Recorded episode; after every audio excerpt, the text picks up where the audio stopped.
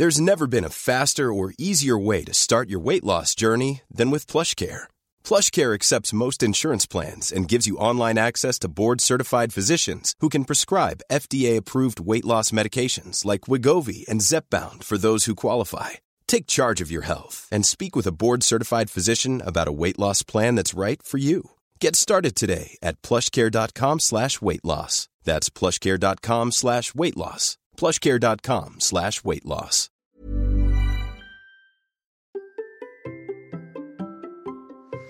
Comment débuter, progresser vite et devenir performant en cyclisme? Eh bien j'ai posé toutes mes questions à un jeune cycliste et entraîneur. Allez, c'est parti Bonjour, bonjour, c'est Bertrand, j'espère que vous allez bien, vous avez forme la patate, l'énergie, que tout va bien pour vous. Aujourd'hui, nous sommes partis pour un nouvel épisode de Kilomètre 350. Comment débuter le cyclisme à 46 ans, comment passer de 0 km par an à 350 km dans un week-end, telle l'aventure que je vais vous raconter d'épisode en épisode dans ce podcast.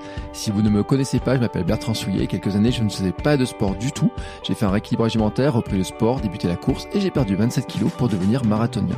Maintenant, je cours tous les jours, mais le vélo, je dois bien le dire, à l'origine, ce n'est pas vraiment mon sport mais promis, ça va le devenir. Et je vais devenir champion du monde de mon monde en finissant mon premier Gravelman. Et c'est ce que je vais vous raconter en allant rencontrer des cyclistes, en vous donnant aussi ma vision de ce que je fais, comment je m'entraîne. Et vous le savez, hein, pour gagner du temps et sur mon apprentissage, j'ai décidé d'inviter des cyclistes, des vrais, et même aujourd'hui un jeune coureur qui court au plus haut niveau amateur, qui est aussi entraîneur, podcasteur et qui a travaillé avec l'équipe pro Cofidis comme assistant coach. J'ai profité d'inviter Mathieu Lambert pour lui poser de nombreuses questions que j'avais, que vous aviez sur l'entraînement, la technique, le matériel, les stratégies pour devenir plus performant rapidement et pour être tout simplement plus à l'aise sur le vélo. On a moins parlé que dans les épisodes précédents, mais plus de performance en vélo en essayant pour moi de grappiller tous les conseils qui me permettent de mieux s'entraîner, mieux récupérer et j'espère qu'ils vous seront aussi très utiles à vous. Il donne plein d'astuces et de repères sur l'entraînement, la basse intensité, l'importance des glucides, le volume d'entraînement, ses astuces aussi pour mieux descendre ou pour prendre les dodanes ou différentes euh, techniques et il m'a donné aussi son avis sur le tubeless mais aussi sur les pédales automatiques et vous serez peut-être bien surpris par sa réponse. Mais avant, je vous propose mon habituel fil rouge. La semaine dernière, comment j'ai roulé? Eh ben, j'ai fait 6h25 de sel. C'est un peu moins que la semaine précédente où j'avais fait 7h10. J'ai fait 127 km contre 142,88. Bon, euh, franchement, hein, ça joue à pas grand-chose cette histoire-là. On va dire une demi-heure et donc euh, le kilométrage qui va avec. J'ai presque autant de D+, hein, presque autant de D+, ça joue à 100 mètres près, 1421 mètres contre 1551 mètres pour voir que euh, finalement, ben, j'ai roulé un tout petit peu moins. C'est tout à fait logique. En fait, j'ai pris à peu près les mêmes parcours, à peu près les mêmes parcours. J'ai pas eu une grande innovation dans mes parcours. J'ai fait quatre sorties, dont une, j'en suis assez content. J'avais commencé la semaine par 55 km et en 2h31, qui me permet d'allonger la distance et aussi d'aller explorer une trace pour aller boire un café à Vichy, me rapprocher aussi de l'objectif Grand Fondo, c'est-à-dire une sortie de 100 km. Et en fait, vous savez pourquoi Vichy? Parce que il y a un, un truc que je fais moi, c'est ce que j'appelle les coffee gravel. On a parlé avec Mathieu Lambert. C'est en fait tout simplement de partir boire un café à des endroits qui me font plaisir. Et à Vichy, en fait, il y avait un bar dans lequel, quand j'étais enseignant, eh ben, il faisait un super bon café. Et tous les matins, quand j'enseignais à Vichy, eh ben, j'allais boire mon café là-bas et c'était mon petit rituel. Et eh ben, j'ai envie de le revivre et d'y aller en vélo. Voilà. Comme euh, des fois, je vais au marché qui a 9 ou 10 km, comme des fois, je vais dans une boutique et que je fais 20 bornes pour y aller. Et eh ben, là, j'ai envie de faire ça. Et ça se trouve juste que, eh ben, il faut faire 55 km pour y aller et que si je fais 55 km pour rentrer, bon, j'aurais fait 110, donc j'aurais fait mon tout simplement d'arriver à dépasser les 100 km en gravel parce que j'ai repéré les traces et donc je commence, hein, je repère un petit peu les passages et j'ai fait grosso modo la moitié. Grosso modo la moitié. Bon, je me suis rendu compte que ma trace m'amenait souvent sur la route et ça c'est un truc qu'il faut que je modifie. Il y avait un chemin de terre large à côté. Pourquoi? Euh, Komoot me l'a pas proposé. Ça, c'est un mystère. C'est une question que je vais creuser. Vous avez été aussi plusieurs à me parler de mappy.cz hein, pour euh, essayer de planifier un petit peu mon trajet. Donc, je vais creuser tout ça. Je pense aussi, je vais inviter quelqu'un sur le sujet pour vraiment qu'on, avoir plus d'astuces, encore plus de conseils. Mais en revanche, le truc sympa, c'est que j'ai pu savourer un super bon croissant au pain chocolat aux amandes à ma pause lors du demi-tour pour entrer à la maison, en fait. Hein. Pour ceux qui euh, connaissent un peu l'Auvergne, je suis allé jusqu'à Maringue. Et à Maringue, il y a une petite boulangerie qui était ouverte et qui fait un petit croissant ou pain chocolat aux amandes, je sais plus ce que j'ai pris, qui était vraiment super bon. Et euh, cette boulangerie sera probablement un point d'étape dans ma prochaine excursion vers Vichy. Hein. Je me dis que tiens, je pourrais faire une pause. Euh, ça me fera à peu près à mi-chemin euh, pour continuer le, chemin. Et donc pour moi, c'est cool. Et ça me permet aussi de voir une autre pratique, j'avais dit la semaine dernière, sur l'alimentation. Et on en reparle d'ailleurs aussi avec Mathieu Lambert dans l'épisode du jour. Cette pratique s'ajoute à 64 km de course à pied et un trail dimanche. Euh, j'ai d'ailleurs utilisé le vélo en mode récupération avec une sortie de 31 km euh, l'après-midi, ce qui montre par rapport à ce que je faisais à une époque, hein, quand je faisais un trail de 12 ou 13 km comme c'était le cas dimanche, l'après-midi je faisais une grosse sieste, et ben là je suis allé récupérer en vélo. On en a aussi parlé avec Mathieu pour savoir si finalement c'était une bonne idée sur la récup. Il m'a donné son avis. Voilà, c'est comme ça que ma pratique évolue en ce moment. Normalement, je suis à peu près aujourd'hui à euh, deux mois de l'échéance du Gravelman Auvergne que j'ai décidé de faire en half, donc plutôt le 120 km gravel, mais vraiment euh, comme première étape avant d'aller vers le gravelman full. Donc la préparation continue. Hein, je suis en train de continuer à voir comment je vais me préparer. Et c'est pour ça que j'étais intéressé aussi par avoir les conseils de Mathieu pour savoir lui comment euh, les conseils qu'il pouvait donner, notamment sur la nutrition, sur l'entraînement, sur le volume, sur l'organisation, sur tout un tas de domaines. Et donc je vous laisse maintenant écouter ma discussion avec Mathieu et tous ses conseils. C'est parti.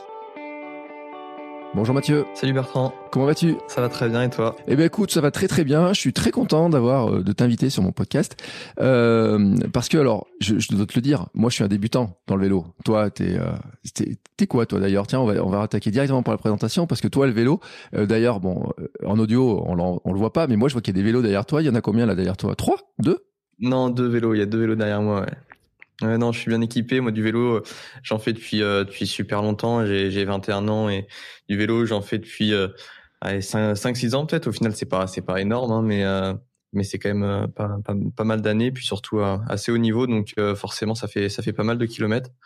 Donc donc voilà, à côté, moi, c'est c'est vraiment ma passion et j'essaye d'en vivre. Je fais fondé cyclisme performance avec trois collègues, trois amis, Rémi Dutch et Maxime Frémaux ont l'idée de, de, partager bah, tout ce qui est autour de la performance, comment optimiser ses performances en vélo. Donc euh, voilà, j'ai commencé par un podcast, le podcast Cycliste Performance. Et puis voilà, depuis un petit peu plus d'un an maintenant, on fait aussi des articles de blog, mmh. euh, des formations en ligne. On fait voilà, on fait vraiment plein de choses et pour euh, vraiment aider le plus possible de personnes. moi, je suis encore étudiant aussi. Je travaille aussi pour l'équipe Cofidis un petit peu. Je commence cette année à entrer dans le dans le cyclisme professionnel, voir comment ça se passe. Et puis voilà, essayer d'apporter euh, le plus possible à ce milieu, en tout cas moi avec mes mes idées et puis mon expérience aussi que j'ai pu avoir. J'ai fait un an aussi dans une startup euh, sport testing pour euh, euh pour l'optimisation des performances là destinée à tous les sports. On faisait du, du testing physiologique, donc tout ce qui est test avec les échanges gazeux, mesure de VO2 max, la consommation des substrats, l'économie, tout genre de choses. Donc voilà, c'était sympa parce que j'ai découvert beaucoup de sports mais euh, mais voilà, je suis encore resté dans dans le milieu du vélo et je pense que je vais y rester encore un, bon bout de temps. Moi, c'est vraiment ce qui me plaît le plus. Et puis euh, et puis voilà, je fais aussi de l'entraînement. C'est vrai que j'entraîne des coureurs, euh, alors par le biais de l'équipe Cofidis, mais aussi euh, euh quelques coureurs que j'avais depuis depuis plusieurs années maintenant. au début, quand j'ai commencé cyclisme performance, et c'est, je dirais que c'est ce qui me plaît le plus, entraîner, être au contact des sportifs, les aider à atteindre leurs objectifs. voilà, c'est ce qui me plaît le plus. Euh, bon, j'ai plein de questions déjà, mais euh, la, la, première, c'est que tu l'as vu, tu disais testing performance, tu as vu plein de, de sports différents et tout. Euh, le cyclisme a une particularité euh, sur, les, sur le plan des, je sais pas, du, du seuil, de la VO2 max, de l'utilisation des muscles, des filières énergétiques. Il y a des choses particulières au cyclisme? Hum, je dirais non, pas tellement. Finalement, tous les sports d'endurance, finalement, d'un point de vue physiologique, quand on va euh, voilà tester des sportifs. Alors à condition de tester, tester le sportif dans son sport. Si on mm. teste un cycliste euh, en course à pied, on aura des valeurs qui seront qui seront pas du tout cohérentes avec ce que euh, l'athlète est capable de faire. Mais si on compare un cycliste sur un test sur son vélo et un coureur à pied sur un test en course à pied, il y aura assez peu de différence. si ce n'est parfois une VO2 max un petit peu plus faible chez les, les coureurs à pied. Enfin, en tout cas en valeur euh, relative, en valeur absolue. Euh, généralement, les coureurs à pied vont être peut-être un petit peu plus légers que les cyclistes. Mais, euh, mais voilà, non, sinon, il y a, y a assez peu de différences. Et sur la performance, en tout cas, quelqu'un qui est, très bon coureur à pied et qui euh, veut passer au vélo, pour moi, c'est tout à fait possible. il peut devenir un, très bon coureur, euh, coureur cycliste ou, ou inversement. C'est possible à condition d'avoir le, le, bagage technique et puis le, le temps de, faire la transition, mais en tout cas d'un point de vue physiologique, c'est tout à fait possible. Oui, alors le bagage technique, ça c'est un truc qui est intéressant parce que moi qui viens de la course à pied, et je me disais la course à pied, le seul truc qui me préoccupe le matin, c'est de savoir mes lacets s'ils sont assez serrés. J'ai résolu le problème avec des lacets silicone qui sont à réglage de forme et tout, tu vois. Par contre, quand je monte sur mon vélo, il y a tout un tas de trucs, des petits bruits, des trucs, tac, est-ce que c'est bien réglé, est-ce que j'ai mis le bruit sur ma chaîne, est-ce que je vais crever, tout un tas de dimensions techniques comme ça qui sont qui sont différentes, mais aussi qui permettent d'aller vachement plus vite parce que c'est vrai qu'il y a tout un tas de, bah, le fait d'avoir des vitesses, euh, on pédale, ça avance, etc. Euh, moi, je découvre un nouveau monde, vraiment un nouveau monde, mais il y a un truc sur lequel je ne sais pas en fait euh, vraiment, c'est je me demande si musculairement et, et, aussi sur la souplesse des jambes, tu vois, sur des trucs comme ça, je me suis demandé si les deux sports étaient pas un petit peu opposés dans certaines contraintes qu'on pouvait appliquer au corps. Est-ce que tu vois ce que je veux dire ou est-ce qu'il faut que je, prolonge un peu? Non, je vois, bien, je vois bien ce que tu veux dire. Euh, évidemment, les, les, contraintes sont assez différentes. Euh, le cyclisme, pour ça, a l'avantage d'être quand même bien moins traumatisant que la course à pied, donc d'un point de vue musculaire et, et, même articulaire. Alors ça peut être un problème aussi parce qu'au final, on peut se retrouver avec euh, ce qu'on appelle une, une, déminéralisation osseuse. En gros, euh, voilà, on va avoir assez peu de traumatisme en vélo. C'est un sport qu'on appelle porté, mmh. comme la natation, et ce qui peut amener à terme voilà une, une, déminéralisation osseuse, quelque chose qu'on retrouvera pas du tout dans les sports beaucoup plus traumatisants comme la course à pied, qui sont au final, euh, en tout cas, bien meilleurs pour la santé des os. Mais euh, pour revenir sur les contraintes au niveau musculaire, c'est clair que c'est euh, c'est ce qui peut euh, poser problème. Alors je pense que ça serait d'un point de vue surtout les, les cyclistes qui passent à la course à pied généralement, et puis si on passe par exemple même sur du trail par exemple avec mmh. aussi des contraintes encore plus élevées, avec tout ce qui va être descente notamment, et là c'est encore un, un autre monde en termes de difficulté. Mais euh, pour les coureurs à pied qui passent au cyclisme, généralement, justement, ils sont déjà bien armés, leurs muscles, leurs tendons sont, sont déjà bien bien solides pour euh, pour affronter les contraintes du cyclisme qui, au final, d'un point de vue musculaire, d'un point de vue euh, tendineux, sont est assez assez soft. On, retrouve assez peu de assez peu de blessures, même si ça arrive d'avoir des, douleurs aux genoux, par exemple, c'est quand même assez classique. Mais en tout cas, je pense qu'il y a quand même beaucoup moins de de blessures, d'usure et de blessures qui arriveraient voilà en cyclisme, hormis sur les chutes, comparé à la course à pied. Ouais, bon, en, course à pied aussi, j'ai une coureuse il y a pas longtemps qui a fait des chutes, hein, qui a pris des gros gadins, mais c'est vrai que bon, les chutes, on les prend moins vite, hein, euh, on n'a pas la même vitesse. Euh, j'ai vu une sortie ce week-end. Euh, T'as roulé combien le week-end dernier là? Euh, moi, le week-end dernier, j'étais euh, j'étais en compétition. le week-end dernier, j'ai couru dimanche, donc la course était 125 km. puis on a fait 43 et quelques de moyenne, donc ça a roulé un petit peu vite dimanche. le circuit n'était pas extrêmement dur, mais mais il y avait un bon niveau, donc euh, ça n'a pas débranché toute la course comme on dit, ça, ça a roulé vite. Oui, alors 43 de moyenne, c'est ce que j'ai vu en fait. J'ai dit tiens, ça sort. Mais parce qu'en fait au début j'ai vu la distance. Et puis j'ai vu le temps, j'ai dit mais c'est allé vachement vite. Et c'est après j'ai vu les moyennes, etc. Euh, ça c'est parce que c'est en course, parce que c'est en peloton, parce qu'il y a la vitesse du groupe. Hein. Euh, à l'entraînement c'est pas possible. Non, non, tout seul, tout seul, c'est c'est impossible. Mais en groupe, voilà, avec, euh, on était peut-être 120, 130 au départ. Donc, euh, donc voilà, ça se fait avec euh, euh, tout ce qui, bah, le fait que la, la route soit fermée, toutes ces choses-là fait que c'est assez, c'est assez courant d'avoir plus de 42 de moyenne sur les courses en élite. c'est, ouais, c'est normal. euh, tu l'as pas dit, tu cours à quel niveau? Donc c'est en élite, c'est le plus haut amateur français au final. Euh, voilà, au-dessus ça va être ce qu'on appelle les courses en classe 2, c'est le plus bas niveau professionnel. Et puis après il y a le niveau les classes 1, puis le niveau continental, le niveau World Tour, donc, qui sont vraiment euh, le Tour de France qui va être au, plus haut niveau, par exemple. Euh, on pense qu'on peut difficilement faire plus haut niveau, en tout cas en cyclisme. Tous les meilleurs du monde se retrouvent sur le Tour de France. C'est généralement l'objectif de l'année pour la plupart des coureurs du peloton. Et puis, et puis voilà, en dessous, il y a tous les différents échelons. Et puis en France, on a un, super niveau amateur avec aussi pas mal de, pas mal de courses. Donc, donc voilà, il y a de quoi, il y a de quoi faire. Et puis, c'est là que les, les, meilleurs vont se révéler, les meilleurs euh, passeront euh, à l'échelon supérieur et pourront aller chez les pros. Et puis, euh, et puis sinon, les autres restent au niveau amateur, mais c'est un niveau qui est, on dit amateur, mais qui est, qui est quand même très professionnel au final, parce que la plupart des coureurs font que du vélo. Les équipes sont de plus en plus professionnelles, avec un staff de plus en plus, de plus en plus grand. C'est, voilà, ça se professionnalise beaucoup, et ça se remarque maintenant sur les courses au niveau des performances où le niveau est extrêmement homogène. même si voilà c'est un niveau entre guillemets amateur, bah, c'est un c'est mm. un, niveau qui est assez euh, assez impressionnant et la marche est de plus en plus faible, je pense, entre le niveau amateur français et, le niveau professionnel. Quoi. Euh, sur le, je vais revenir sur les sur, sur ces histoires de d'entraînement, de, de muscles, etc. Mais euh, c'est vrai que moi, quand je regarde les euh, les cyclistes amateurs euh, au niveau là, tu, enfin, il faut beaucoup rouler quand même. C'est des heures. Enfin, c'est c'est des pros sans lettres en fait. Et d'autres, j'ai vu aussi l'autre jour un pro qui était pro mais qui gagnait pas grand chose. Euh, parce que j'ai l'impression quand même que entre des amateurs qui s'entraînent comme des pros et des pros qui ont des conditions de vie d'amateurs, les écarts, ça a pas l'air d'être énorme énorme dans ces divisions-là, non? Je me trompe ou? Ah oui, il y a très peu d'écart. Même je pense qu'il y en a qui gagnent bien mieux leur vie en étant amateur, euh, entre guillemets amateur en France. Mais, mais voilà, avec euh, les primes plus bah, les, salaires qu'ils ont dans, les équipes, hein, ça arrive que, des coureurs soient salariés, enfin plus ou moins, plus ou moins officiellement. Mais, euh, mais euh, en tout cas, voilà, au niveau amateur, on, peut, on, peut gagner de l'argent. Et puis euh, voilà, la plupart de toute façon font que du vélo, donc ils sont bien obligés de gagner un petit peu d'argent. Et puis derrière, voilà, il y a des coureurs au niveau euh, continental français, donc les équipes françaises qui sont euh, euh, voilà inscrites à, à la FFC ou enfin, au niveau vraiment français, eux, eux sont dans l'obligation de salarier les coureurs, donc d'avoir Mm. un vrai salaire. Et dans ce cas-là, euh, c'est relativement précaire, mais ça reste quand même des cyclistes vraiment professionnels. Et puis après, il y a des contis, euh, enfin les contis étrangères qui ont, qui ont beaucoup plus de liberté. Et euh, c'est un petit peu une concurrence déloyale, déloyale parfois parce que bah, finalement, euh, une continentale qui va être euh, avoir une licence dans un autre pays, même européen, va pas être dans l'obligation de salarier tout le monde. Donc au final, les coureurs vont des fois peut-être même pas être payés. Ouais.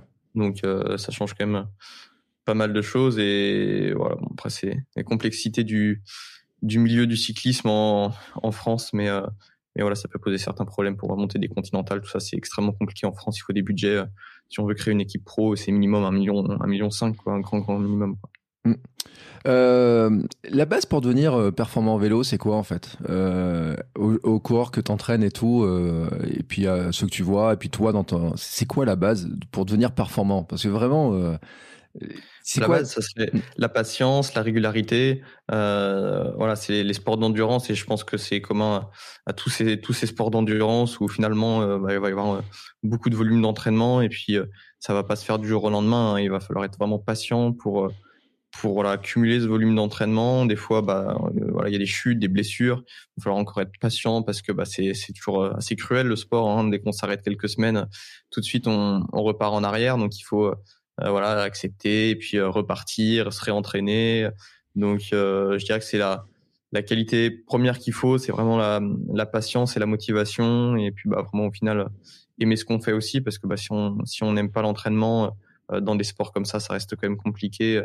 On peut faire beaucoup de compétitions hein, au plus haut niveau, avoir 50 60 jours de course, c'est possible mais ça veut dire que quand même tout le reste de l'année euh, faudra s'entraîner. Donc euh, donc voilà c'est des sports qui demandent aussi beaucoup de rigueur parce que bah il y a tout ce qui va autour euh, autour de l'entraînement sur la récupération la nutrition. Donc euh, donc voilà c'est pas un, un, sport facile mais avec de la, de la motivation de la rigueur de la, de la consistance hein, si on est capable de, de s'entraîner régulièrement euh, on arrivera à atteindre un, très bon niveau.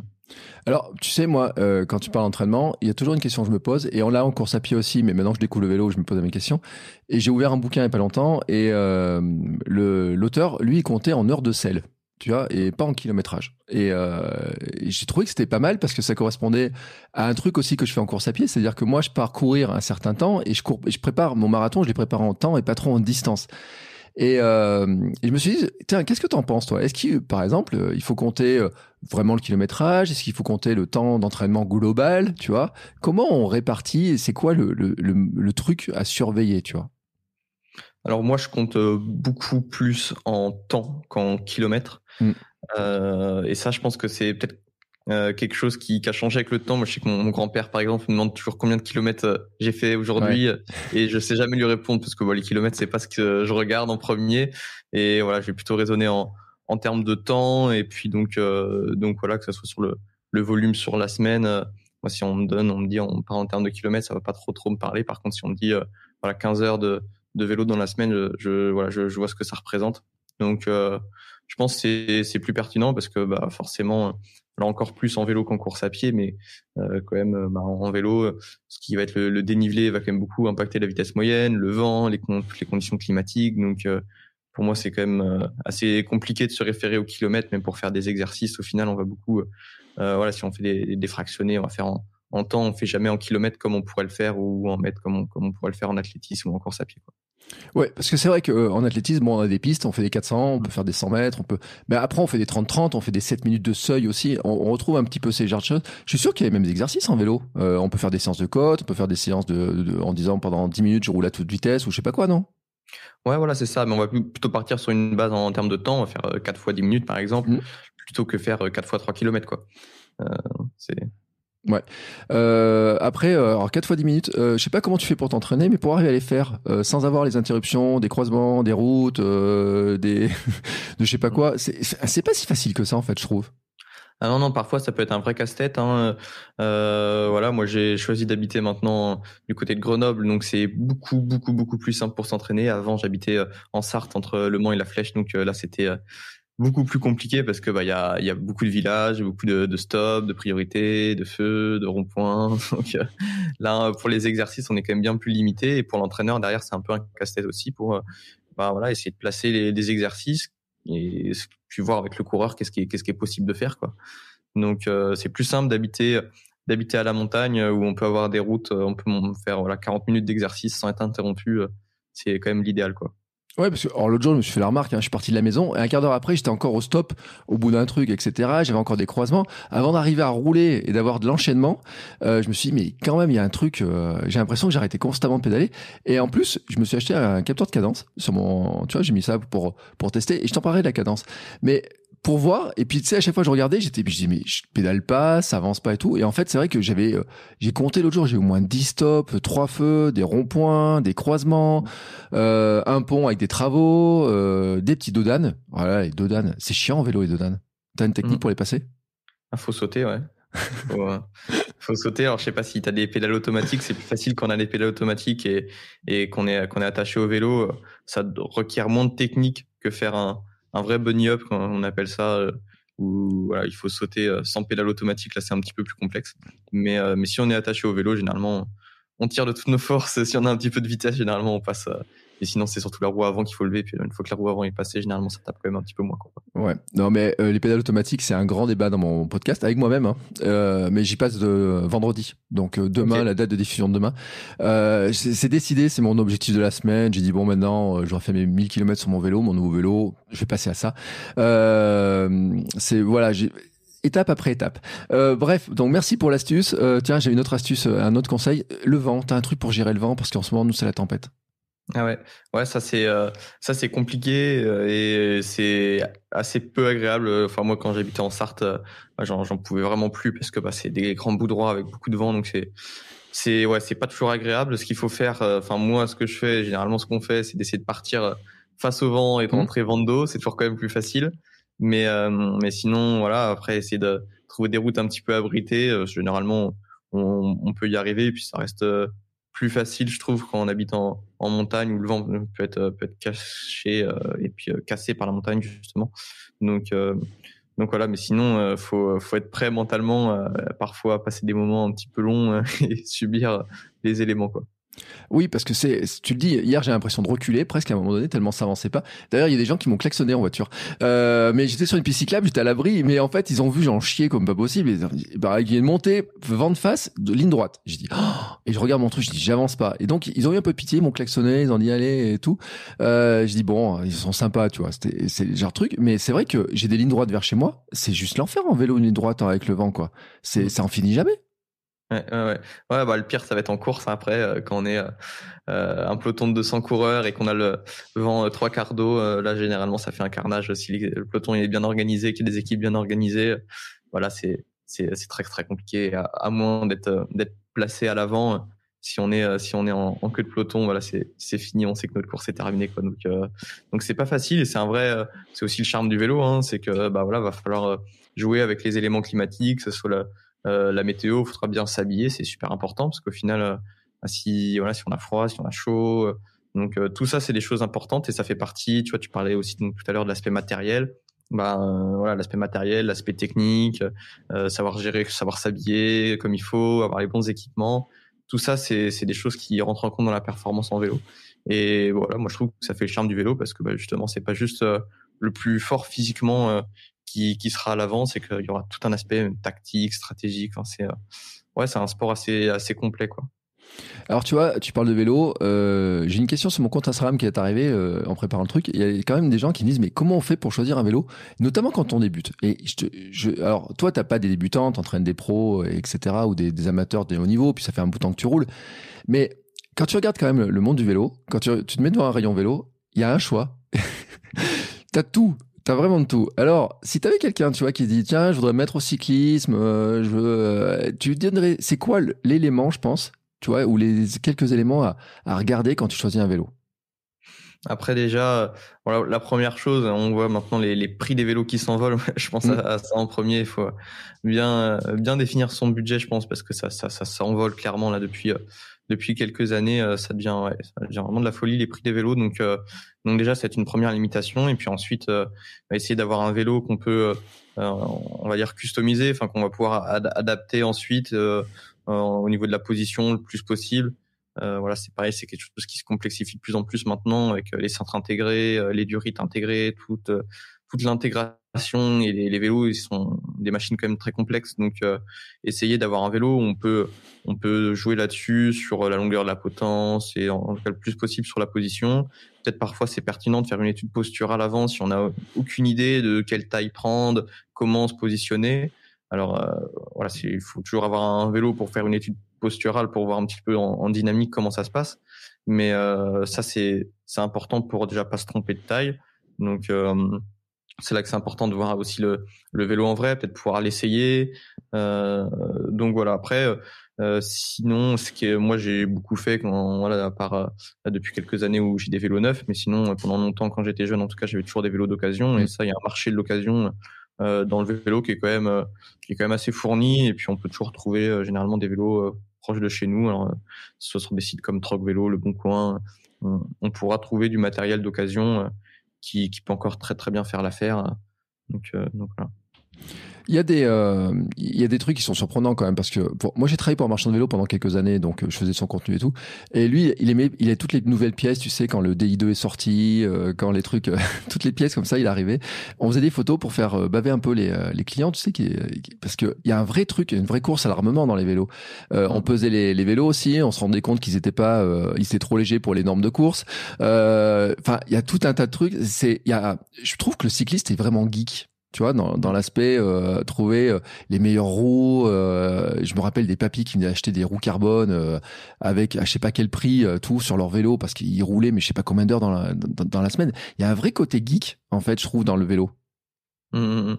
Ouais, c'est clair. Et puis, euh, bah, et aussi, euh, au final, c'est que c'est difficile de s'y retrouver parmi tous les équipements, parmi les discours marketing des marques. Qu'est-ce qui est vraiment vrai? Qu'est-ce qui va vraiment nous permettre d'améliorer nos performances? Et qu'est-ce qui, en fait, euh, bah, va servir à rien? Donc ça, c'est une vraie complexité. Et maintenant, il y a, il y a tout un tas de tout un tas de choses. Et si on si on n'y connaît rien, on peut vite être perdu et dépenser des sommes folles en matériel pour au final assez peu améliorer nos performances, alors qu'avec euh, euh, voilà des fois euh, une bonne position, un bon équipement, une bonne tenue, ce genre de choses, déjà c'est finalement c'est ce qui va peut-être être le plus important en tout cas d'un point de vue performance parce que bah, la position elle va déterminer derrière l'aérodynamisme à quel point on, va pouvoir rouler vite si on a une mauvaise position sur le vélo. Enfin, ça fait des différences qui sont assez folles et qui sont bien plus importantes que la différence que peut faire une paire de roues qui parfois est vraiment ridicule par rapport au, prix d'une paire de roues. Euh, si on a que quelques watts de différence entre deux paires de roues, des fois c'est le grand, grand, grand maximum. Finalement, on a plus intérêt à changer de pneus parfois que changer de paire de roues.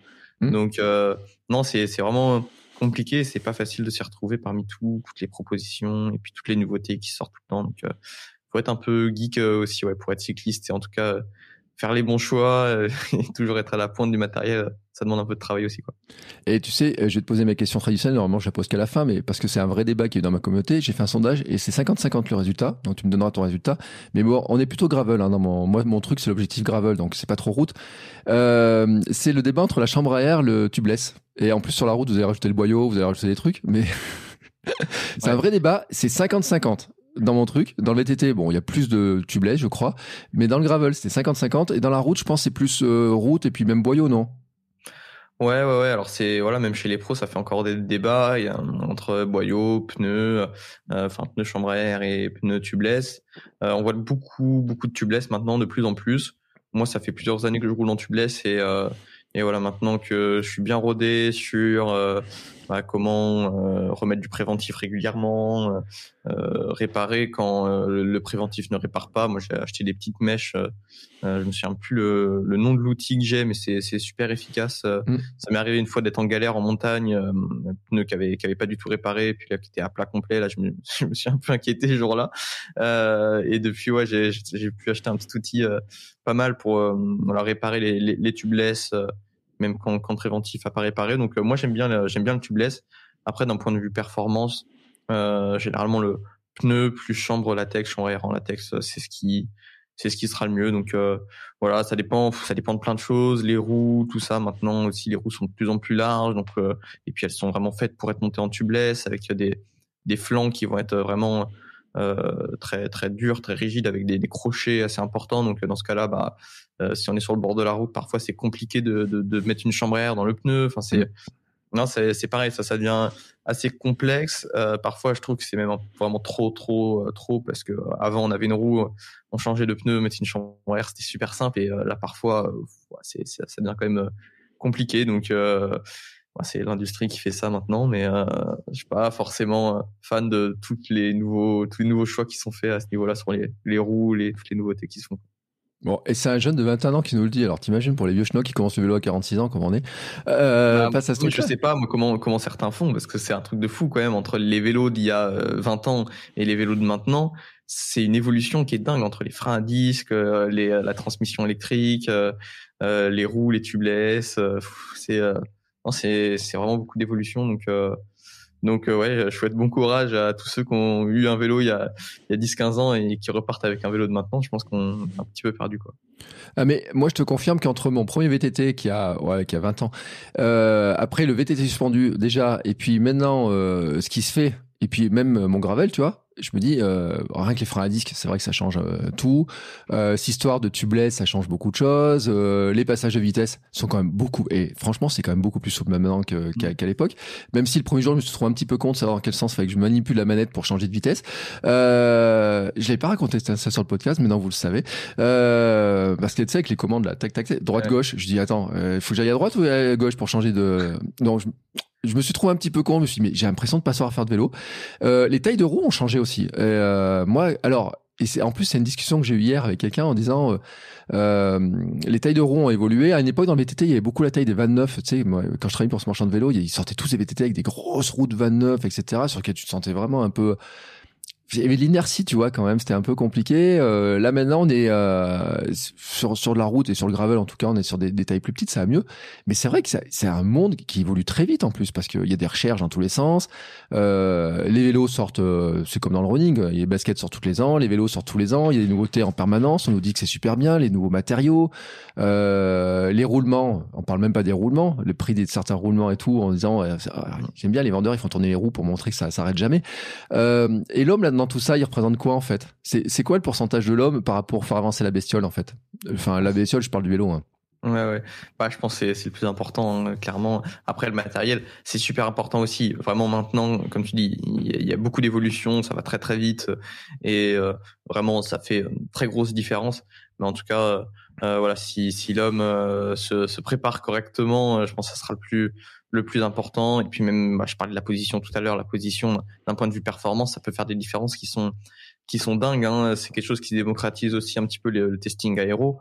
Mais euh, mais clairement entre deux positions, c'est des trucs de fou. On s'en rend pas du tout compte. Euh, après, faut rouler à des certaines vitesses. Forcément, si si on est à moins de 20 km heure, euh, c'est important, mais pas autant important que quand on roule à 40 km Mais voilà, à 40 km heure, la position, position de la tête, l'ajustement des tenues, tout ça, ça va être bien plus important que le vélo. Donc euh, donc voilà, après la préparation euh, et puis bah, ce que j'ai dit aussi tout à l'heure, la, la, régularité à l'entraînement et puis la, la motivation, la persévérance, euh, ça sera certainement, je pense, plus important si on si n'a pas même voilà le côté mental, la tête et la motivation. même on a beau avoir le plus beau vélo du monde et le meilleur, le plus performant, si on n'a pas envie, ça ça fonctionnera pas. Donc, voilà. Sur l'entraînement, d'ailleurs, j'ai une question, tu vois, sur euh, moi, dans la course à pied, j'ai ma philosophie, c'est euh, je préfère faire euh, cinq sorties dans la semaine. dans les faits, j'en fais 7, hein, je cours tous les jours. Euh, mais je préfère dire à quelqu'un de faire quatre sorties dans la semaine, pas trop longues, que se taper une grosse, grosse sortie le week-end. Hmm. Est-ce que ça marche aussi en vélo Dire je fais 3-4 sorties d'une heure, une heure trente, et puis à la limite le week-end je vais en faire une plus grosse? Ou alors vraiment le week-end, je, mets, je mise tout sur le week-end, je fais un samedi dimanche façon à bloc avec des gros gros blocs de, de, de, de roulage?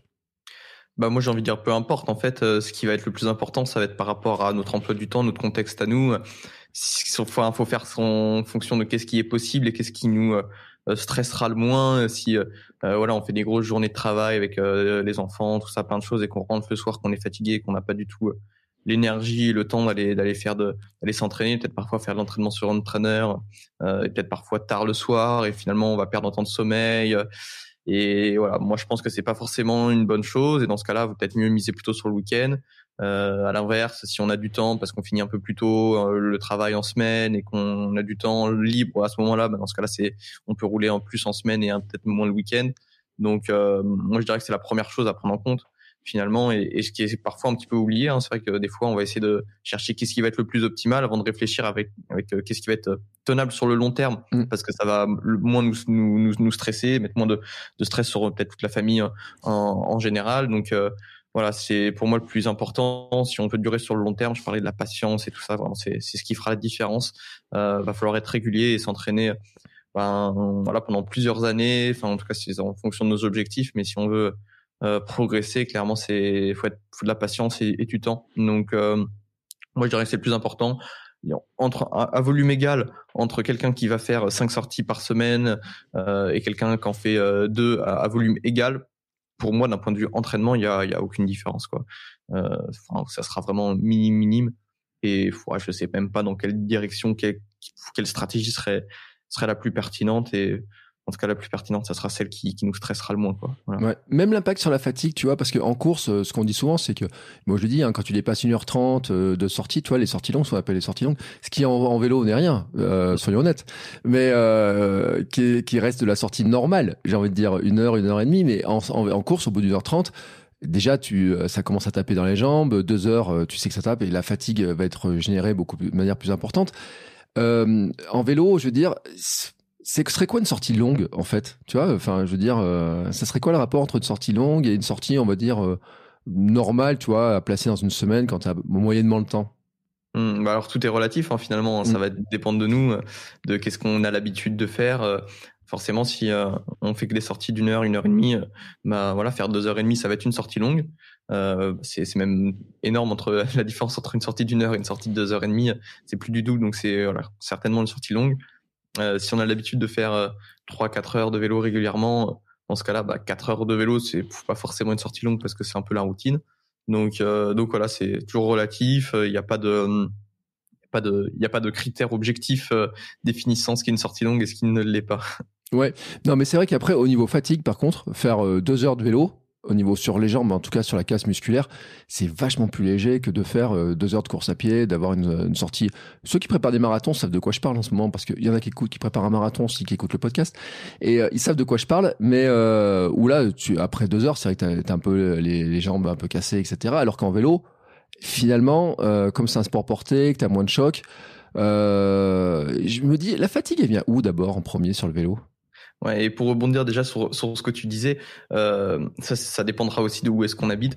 Je sais que mm. moi, entre l'époque où j'habitais dans les Pays de la Loire, où en fait on va rouler beaucoup on continue, mm. euh, moi en plus j'habitais pas dans une zone très urbaine, donc j'avais assez peu d'arrêts finalement. Et c'est là que pour moi ça fait la différence avec la course à pied, où finalement, bah, si on veut euh, même quelques secondes, quelques microsecondes relâcher un petit peu, bah, en fait on s'arrête en course à pied. Si on est obligé. Qu'en vélo, on va continuer d'avancer, mais si on arrête de pédaler. Mm. Et euh, ça, bah, ça fait vraiment la différence pour en termes de fatigue musculaire et voilà, moi je vois la différence entre maintenant quand j'habite à Grenoble où je peux avoir une descente de col où finalement pendant 5 minutes euh, je vais être à 50 watts moyen euh, par rapport à quand j'étais dans les Pays de la Loire où finalement bah, quand on fait une sortie de 4 heures, il y a, y a, presque jamais de roue libre et si on est tout seul en tout cas, en groupe c'est différent, mais en tout cas une sortie tout seul on peut faire 4 heures presque en continu euh, sans s'arrêter si on choisit bien le parcours. En termes de fatigue, ça a rien à voir, mais vraiment rien à voir en termes de fatigue musculaire. Donc euh, j'imagine, j'ai jamais fait deux heures de course à pied en continu, mais j'imagine qu'en termes de fatigue, euh, ça doit être plus ou moins le même effet et la différence qu'on retrouve entre bah, une sortie où on va pouvoir relâcher un petit peu et, et finalement une sortie où on pédale en continu quoi. Et puis alors je vais te dire un truc, c'est que euh, en course à pied, euh, sur un trail, quand en descente, c'est le mm. truc qui est plus fatigant. C'est-à-dire que le jour j'ai fait un épisode sur la différence entre la course à pied et le vélo, je disais dans le vélo, euh, tu laisses rouler, comme tu dis, hein, ça. Bon, alors bien sûr, après en compétition, vous avez d'autres d'autres contextes, mais il y a d'autres trucs. On en parlera parce que j'ai une question sur le pilotage et moi aussi j'en ai une autre. Mais euh, en vélo, finalement, tu laisses aller, ça roule, ça descend. Bon, en course, c'est le moment où c'est plus exigeant encore. Tu casses de la fibre euh, musculairement et tout. Euh, toi, les petits tassements, là, j'ai un petit peu mal au dos. Je me demande si c'est pas ça aussi, un petit peu qui a provoqué ça, tu vois. Euh, c'est vrai que sur la course, en tout cas, t'as pas le repos. C'est-à-dire que si ta jambe t'arrête d'avancer, bon, ça s'arrête. Alors que le vélo, bon, c'est vrai que t'as la roue libre. Euh, moi, j'ai fait du fixie pendant des années, tu sais. Et ah euh, j'avais ce truc-là où je pouvais jamais arrêter de pédaler, mais c'était drôle, c'était super drôle. Euh, mais c'est vrai que j'apprécie la roue libre maintenant quand même, parce que je me dis, mm. mon objectif de faire 350 km en gravelman, si je devais le faire en fixie, ah, il y a des moments, tu vois, ça passerait pas des masses. Même s'il y en a qui s'amusent à le faire, hein, parce que sur un, il y en a un qui, euh, je pense à Fixer des Brewer euh, qui, qui, qui fait ça, qui fait des grandes grandes courses comme ça. Mais c'est vrai que l'aspect euh, fatigue, je trouve qu'il vient pas au même endroit. Ça, c'est un comparatif. Et alors, j'en reviens donc à ma question, c'est de dire en vélo finalement, où est-ce que tu, c'est quoi les, les endroits où tu commences à ressentir de la fatigue en premier, tu vois? Moi, il y a il y a plusieurs choses. Euh, déjà, donc d'un point de vue énergétique, si en tout cas on va faire quelque chose d'assez long, euh, plus de deux heures d'effort, euh, clairement la, ce qu'on appelle la déplétion en glycogène, quoi, ça va être mmh. nos réserves de, de sucre euh, dans, dans nos muscles, on a un petit peu dans, dans le foie, puis on a un petit peu de, de glucose, de sucre euh, circulant dans le sang. Donc euh, ça, ces réserves-là, elles sont assez faibles. Euh, en termes de, kilocalories. Je crois que euh, voilà, on a peut-être 1600 kilocalories en tout de, de glucides comparé à, alors que des, des, lipides, par exemple, on peut en avoir euh, beaucoup beaucoup plus. J'ai plus exactement les chiffres en tête, donc je vais pas essayer de dire de conneries, mais mais en tout cas c'est une différence qui est qui est énorme. Et là, les, glucides, finalement, on les utilise à toutes les intensités, même à basse intensité, on va utiliser des glucides. Même quelqu'un qui est très entraîné, il utilisera des, des sucres, même en en, en endurance. Donc euh, finalement, ça c'est un, facteur qui est quand même assez limitant. Et là, voilà, il y a beaucoup de choses à faire d'un point de vue nutrition. C'est quelque chose qui a beaucoup évolué ces dernières années aussi. Euh, voilà, entre il y a 10 ans et maintenant, je pense que la nutrition sur le vélo euh, n'est plus du tout, du tout la même. Donc euh, ça, ça va être un, premier point important. Et puis après, sinon, bah, euh, la fatigue, on va le ressentir. après, d'un point de vue, on va appeler fatigue centrale, quand on va avoir des efforts qui sont vraiment très très longs. Donc là, c'est plutôt d'un point de vue nerveux où au final euh, on aura plus de mal à comment enfin, activer tous ces muscles par exemple. Donc mm. ça c'est c'est quelque chose qui est limitant et là dans, dans ce cas-là on peut on peut beaucoup moins agir. Euh, on a la, la, caféine par exemple qui, qui, fonctionne très bien pour améliorer les, les performances, euh, mais euh, mais voilà on peut moins agir qu'avec la nutrition et quand on mange bien sur le vélo, je parle surtout en termes de glucides. Euh, là, ça va nous permettre de durer beaucoup, beaucoup, beaucoup plus longtemps et ça fait une différence qui est assez folle sur la performance, quoi, sur la fatigue. Ça serait quoi en fait en termes de glucides? Il faudrait ingurgiter combien? Après, tout dépend du coup de, de l'effort qu'on fait, de la compétition, de l'intensité, de donc voilà de la durée, de l'intensité. Ça va surtout être ça qui va être euh, principalement important et ce qui va falloir prendre en compte. Et puis aussi nos capacités digestives, à quel point on s'est euh, entraîné d'un point de vue digestif à consommer des glucides pendant l'effort. Ça c'est super important. Donc euh, donc voilà, ça va être sur une course de 3-4 hum, heures, on va pouvoir aller à plus de 100 grammes de glucides par heure. Je pense que ça sera le plus intéressant. Après, jusqu'à 6-7 heures d'effort, on va toujours continuer à être à fond sur les glucides et être à au moins 120 grammes par heure de glucides, mais on peut aller peut-être un petit peu plus loin.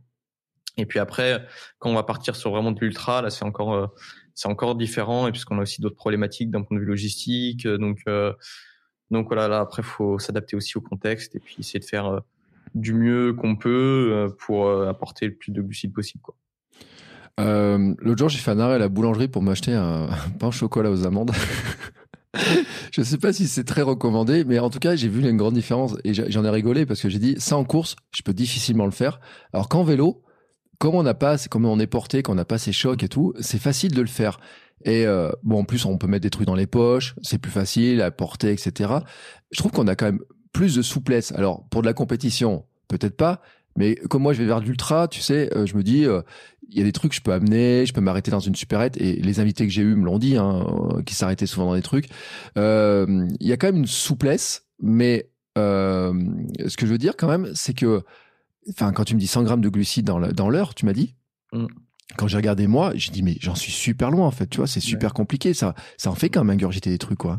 Ah ouais, ouais, Ah ouais, non, ça fait, ça fait beaucoup. Alors maintenant, euh, euh, notamment avec les, les, boissons, on va avoir des, quand même des boissons assez chargées. Dans un bidon, on peut avoir 80 grammes de glucides facilement euh, sans avoir de troubles digestifs. Et dans ce cas-là, ça, ça aide quand même quand, quand on boit un bidon par heure et qu'on a déjà 80 grammes de glucides dans le bidon, derrière avoir une barre qui a 40 grammes de glucides à l'intérieur, ça c'est tout à fait possible. Et dans ce cas-là, avoir boire un bidon et manger une barre dans une heure, ça c'est c'est assez faisable. Par contre, c'est sûr que si on veut faire 120 grammes de glucides par heure avec des compotes, euh, par exemple, il va falloir qu'on ait euh, peut-être 12 grammes euh, de glucides dans une compote, donc à peu près ouais, 10 compotes par heure.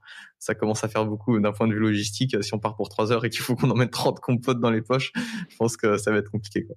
J'étais en train de regarder mes sticks de miel. Je fais un petit coucou à Piron, avec qui je suis partenaire sur d'autres podcasts. Et j'étais en train de regarder mes sticks de miel. Mes sticks de miel, ils font 20 grammes. Tu vois, de, mm. donc il en faudrait 5 par heure en fait. Mm. Alors moi d'habitude en cours, j'en consomme 2, 1 à 2 par heure, tu vois. Mais bon, ils sont, ça pèse 20 grammes, donc c'est léger. Ça pour les cyclistes, tu vois, c'est pas mal.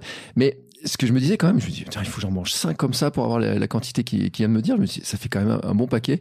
Euh, et ouais, c'est un entraînement, quoi. C'est-à-dire qu'à un moment donné, euh, tu peux pas passer de ça, euh, de zéro à, ça. Mais tu vois vraiment la différence? Mmh. ah ouais, ouais, la différence, elle est, elle est folle. Hein. Généralement, ceux qui essayent, parce que ça, c'est quelque chose aussi qu'il va falloir faire à l'entraînement. Et surtout quand on a des volumes d'entraînement assez importants, je veux dire surtout plus de, aller plus de 13, 14 heures de vélo par semaine en moyenne.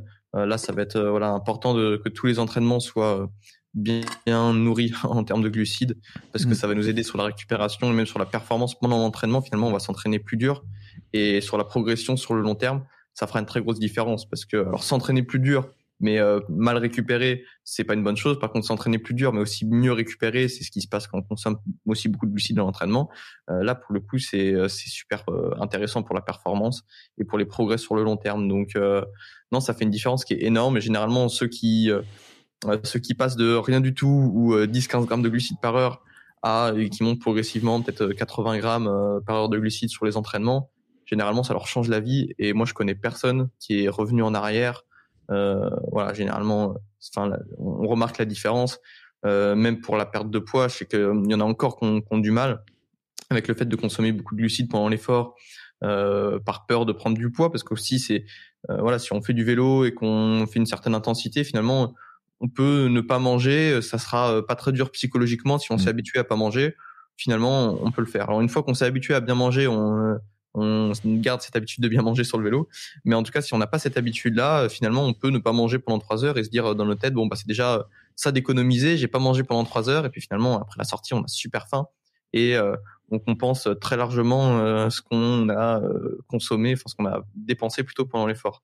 Donc, alors qu'à l'inverse, quelqu'un qui va bien manger pendant l'effort, finalement, il va finir la sortie, il aura pas très très faim, et, et derrière, ça sera bien plus facile de, de réguler son appétit et de s'écouter en dehors du vélo, tandis que voilà, si on finit, on fait 3-4 heures de vélo sans rien manger, à la fin, ça devient quand même compliqué de se, réguler. Et moi-même, je pense que ça peut euh, mener à des troubles du comportement alimentaire parce que bah, on peut avoir des, euh, des crises d'hyperphagie par exemple où vraiment on aura euh, besoin de beaucoup beaucoup manger parce que bah, notre corps, hein, je pense que c'est physiologique hein, et même bah, bah, psychologique aussi, hein, mais physiologiquement on aura besoin de, de ramener de l'énergie parce qu'on pendant quatre heures on aura dépensé beaucoup plus d'énergie qu'on en aurait apporté. Donc donc pour moi c'est un facteur qui est super important pour bah, les, même l'équilibre en général d'un point de vue psychologique.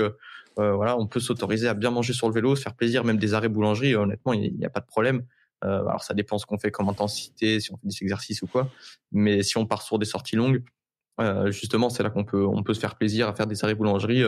moi, je sais quand je pars un petit peu en, en vacances, euh, vacances stage entre guillemets, où je vais faire aussi pas mal de kilomètres. Euh, voilà, moi j'aime beaucoup le sud par exemple, et bah je sais que j'adore aller dans les boulangeries avec des copains qui, qui connaissent le coin, qui me disent ah, cette boulangerie là, elle est super, faut goûter tel gâteau. Et puis bah voilà, on peut se faire plaisir. Et euh, et puis voilà, ce qui est consommé sur le vélo, ça sera aussi euh, tout de suite utilisé. Donc euh, voilà, d'un point de vue régulation du poids, ça posera pas de problème de se faire plaisir sur le sur le vélo et, même d'un point de vue psychologique, je pense que c'est c'est important. Donc euh, donc ouais, c'est c'est rare de voir quelqu'un revenir en arrière une fois que c'est bien compris, bien assimilé le fait qu'il faut bien manger sur le vélo. Mm. Euh, moi, j'ai jamais vu personne revenir en arrière sur cette euh, sur cette façon de faire, sur cette méthode quoi. Et ben tu sais quoi, tu as, validé mon coffee gravel. Mon coffee gravel, c'est je pars avec le vélo et je vais boire un café. Alors, je, généralement chez le même, et je suis en train d'allonger les distances et je mange un cookie et je rentre et euh, ou un cookie ou un autre truc mais en général chez, chez qui je vais et donc des fois je fais euh, en courant je faisais tu vois je faisais 9 bornes dans un sens je mangeais mon truc je revenais et maintenant en vélo en fait l'autre jour j'en ai fait 25 pour aller manger mon euh, boire mon café bon et tout mais en fait tout ce que tu m'as dit, la caféine sur le système euh, nerveux, plus manger mon cookie pour mes glucides, je me dis qu'en fait, j'ai une forme d'entraînement qui est pas si mal que ça pour mes sorties longues. Mmh, mmh. Ouais, non, mais c'est clair, c'est clair. Après, voilà, euh, ça reste, euh, ça, ça a ses limites aussi, euh, mais mais clairement, oui, ça peut être une façon intéressante, même pour se motiver, se trouver des coins sympas. C'est moi aussi, je sais que maintenant, je crée aussi beaucoup de parcours. J'aime beaucoup explorer finalement, mmh. et ça, c'est une liberté qu'on a en cyclisme, c'est qu'on peut quand même aller loin, et puis on a on, on a le choix. Si on si on voilà avec les logiciels qu'on a maintenant, on peut essayer de découvrir quand même beaucoup beaucoup de routes. Et euh, ça, je trouve, c'est super intéressant et c'est assez euh, assez stimulant. On a toujours envie de découvrir des nouvelles choses et, euh, et voilà, essayer d'être dans une routine, à toujours faire les mêmes circuits, etc. Je pense que sur le long terme, c'est pas forcément la meilleure chose. Donc, non, il y a de quoi se faire plaisir en vélo. D'ailleurs, c'est quelque chose qu'on m'avait dit, et moi qui me faisait un peu peur. Alors pour l'instant que j'ai pas trop vécu, c'est la routine et c'est la longueur des séances. Parce que quelqu'un m'avait dit, m'a dit, tu vois, en vélo, euh, bah tu fais deux fois plus qu'en course à pied, ça va devenir long. Euh... Quelqu'un m'a même dit, m'a dit, moi si je pars 4 heures sans musique dans les oreilles, euh, je me fous sous une voiture à la fin. Euh... c'est vrai. Après, euh, mais d'autres, tu vois, quand j'ai parlé avec Nathalie Bayon, par exemple, elle me disait que, et on avait parlé aussi avec Camille Pic, elle disait qu'elles aimaient bien justement cet effort long, tu vois, le ça se prolonge, etc. Je veux dire que c'est psychologiquement quand même, les, si tu pars rouler 6 heures, et si tu pars seul, enfin psychologiquement quand même, ça peut être long, quoi. Ouais, ça dépend. Moi, ça... alors ça m'arrive des fois d'avoir des moments longs justement quand je fais 6 euh, heures tout seul. Mais euh, si je, planifie un beau parcours et que la forme est bonne, ça généralement ça, joue beaucoup. Si euh, physiquement je suis pas dans une très bonne journée, là ça peut être très très très très long parce que le, plaisir y y est, beaucoup moins. Mais voilà, s'il y a une belle météo, un beau parcours, euh, donc euh, généralement c'est rare de s'ennuyer. Puis même s'il y a des petits moments, c'est ça qui est, qui est, sympa aussi. J'en discutais avec euh, des copains la semaine dernière qui vraiment finalement même beaucoup de cyclistes apprécient les sorties longues parce qu'on va aussi passer dans pas mal d'états différents. Je pense que ça c'est ce qu'on peut retrouver aussi dans, dans les disciplines d'ultra, même si j'ai jamais pratiqué vraiment des forts extrêmement longs. Mais voilà, des sorties de 6-7 heures, on va passer par différents états et c'est vrai que c'est assez, c'est toujours plaisant. Il y a toujours, il y a toujours des bons moments.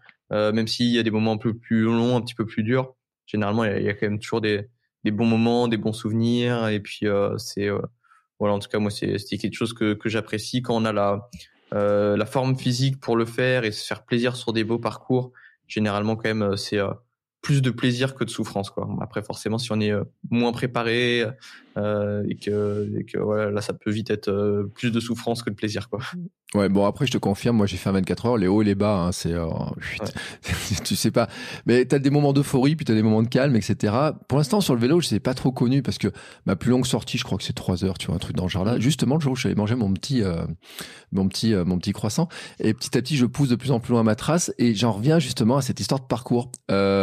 La grande découverte parce qu'en course à pied j'utilisais pas du tout parce que mes zones géographiques étaient beaucoup plus courtes aussi et que je finis par connaître tous les terrains. Mais comme je pars en étoile depuis la maison et donc forcément que l'étoile elle, s'agrandit puisque je peux aller à 50 bornes, enfin euh, même plus. L'idée sera d'aller à 50, 60 bornes de la maison et de revenir. Euh, je me suis retrouvé quand même confronté à cette histoire de dire bah tiens comment je planifie mon parcours? Alors je sais qu'il y en a ils sont un peu euh, ils y vont euh, en traçant tous les trucs.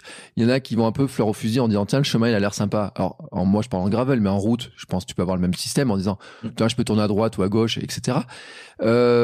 J'ai quand même été un peu surpris par Komoot qui me propose pas les trucs des fois je me dis mais pourquoi il me fait pas passer par là ou par là? Comment tu vois tu planifies tes tracés? Ouais, moi j'utilise Komoot justement. Et euh, moi j'aime bien, je suis un peu geek là-dessus, j'aime bien toujours planifier les, parcours. C'est quelque chose qui me plaît en plus. Hein, j'aime euh, faire euh, voilà, ça m'arrive de planifier des circuits que, je ne fais pas, euh, mais juste parce que j'aime bien regarder un petit peu euh, qu'est-ce que je pourrais faire un jour donc autour de chez moi. Donc ouais, parce que des fois c'est c'est jamais facile de placer, enfin surtout dans un calendrier élite, des belles sorties et mm. c'est ouais, c'est c'est jamais évident de placer ça dans dans une semaine quand on va courir le week-end, être souvent parti, etc. Donc donc voilà, mais je sais qu'il y a, il y a pas mal de belles sorties que j'ai envie de faire là du côté de du côté de Grenoble et qui je, je le ferai quand j'aurai le temps. Et clairement avec Komoot, moi j'ai jamais eu de soucis sur les sur les parcours. Alors, il faut bien bien checker quand même toujours avant avant de partir. Je, je, je, repasse sur les toutes les euh, toutes les routes, etc. Je fais quand même un petit peu attention à, ce qui a été choisi et puis euh, et puis voilà, même sur le vélo, avec la carte, des fois, on voit que souvent le problème des circuits tracés, c'est qu'il va aller au plus court. Des fois, ça va nous faire couper une épingle ou traverser un village, alors qu'on pouvait faire le tour et que c'était beaucoup plus simple que traverser le vieux village où il y a des rues piétonnes, etc. Donc, mm. donc ouais, après, avec l'habitude, généralement, on s'en sort bien. En gravel, j'étais surpris parce que le jour m'a fait prendre une route avec beaucoup de circulation, alors que je me suis rendu compte au retour qu'il y avait un super, un super sentier. C'est pas un sentier, c'est une route un peu large en terre, tu sais. Et en plus, qui coupait les virages. Et sur le coup, j'ai dit, j'ai pas compris pourquoi il m'a fait faire ce choix-là, tu vois, etc. Donc, euh, je creuse, mais je me dis, mais c'est dommage. Et puis, il m'a fait à plusieurs fois, tu vois, à un moment, la petite route, il me l'a fait pas prendre. Alors, après, une fois que je lui ai dit, non, non, mais moi, laisse-moi faire, je prends la petite route. Il recalcule. D'accord. Mais sur le coup, sur le coup, j'étais surpris. Je dis, hé, t'es vache là. Euh, parce qu'en plus, la circulation, il y a des routes, franchement. Et c'est ça, tu vois, c'est une autre question qu'il y a beaucoup de gens qui se posent sur le vélo, c'est euh, le, gérer la circulation. Et tu vois, quelqu'un m'a posé une question, m'a dit d'ailleurs, est-ce qu'on peut vraiment s'entraîner tout seul, tu vois, ou est-ce qu'il vaut mieux s'entraîner en groupe, avoir des camarades de jeu pour les rouler? Est-ce que pour la sécurité aussi, c'est pas mieux, tu vois? Enfin, comment tu gères ça, toi? Ouais, peu, peu importe. Euh, là encore de, de, pas mal de choses, de, avec euh, qui on peut rouler, qui est disponible sur nos, le même temps que nous, les mêmes horaires, pour faire les mêmes types de sorties, plus ou moins le même niveau aussi, parce que bah, quand il y a des grosses différences de niveau, c'est quand même pas agréable euh, pour les deux personnes, hein, la personne qui est, qui est, plus forte et la personne qui est plus faible. Euh, celui qui est plus fort va peut-être un peu s'ennuyer, celui qui est plus faible va souffrir et pas prendre de plaisir, donc c'est c'est pas drôle non plus, donc voilà, il faut. Moi, je trouve que c'est bien de rouler en groupe de temps en temps mais il faut aussi savoir euh, rouler tout seul euh, et ça fait quand même partie du, vélo aussi. Enfin, finalement, tous les sports d'endurance comme la, course à pied, tous ces sports-là où au final, on va quand même aussi pas mal s'entraîner tout seul. Et en compétition, on va sûrement passer des, des, moments tout seul, en tout cas sur ce qui est euh, hors, compétition fédérale en, peloton, mais voilà, tout ce qui est cyclo-sportif, ultra, etc. Ben voilà, va falloir aussi s'habituer à être seul avec soi-même. Donc voilà, l'entraînement, puis voilà, si on a aussi des exercices à réaliser, si on a plein de choses à réaliser, finalement, euh, l'entraînement est quand même souvent plus efficace tout seul, mais euh, de temps en temps, rouler en groupe, euh, c'est bien aussi pour la motivation, pour le plaisir, et puis parfois pour pour se confronter un petit peu et se tester un petit peu tout seul. C'est jamais évident de se rendre compte de son niveau. Euh, voilà, même si maintenant avec les outils comme Strava, avec les coms, etc., on peut facilement voir où est-ce qu'on se situe, mais euh, mais c'est intéressant de rouler en groupe. Enfin voilà, je pense un, un équilibre des deux est, est intéressant. Il y a voilà, il a pas forcément mieux qu'une astuce. Enfin, il n'y a pas forcément une méthode mieux qu'une autre. Bon, tu parles de Strava, mais moi, la cote à côté de chez moi, c'est un coureur pro qui a le record. Donc, autant dire que. Euh, ah oui, oui, non, les coms, c'est, pas évident. Il y a un, très, très gros niveau. Après, je, voilà, on peut se rendre compte tout de même du, du classement sans forcément viser les coms. Mais ouais, ouais, pour viser les coms, généralement, il faut un très gros niveau, euh, soit bah, souvent il y a quand même beaucoup de courses qui passent un petit peu partout en mm. France finalement, donc euh, ce soit les courses amateurs, des cyclosportives, des courses professionnelles, etc. Donc tout de suite euh, ça, ça monte le niveau sur les coms. Euh, après si on si on fait un com avec un, un vent plus que favorable, enfin très favorable, ça arrive mm. des fois si on choisit bien, bah ouais ça va être très très compliqué avec un vent neutre ou un vent défavorable de, de jouer le com. Donc non c'est bon, c'est intéressant un peu faut pas faire trop trop trop s'occuper de, de Strava mais euh, mais pareil ça peut ça peut occuper un petit peu et puis je trouve c'est toujours c'est toujours sympa quoi.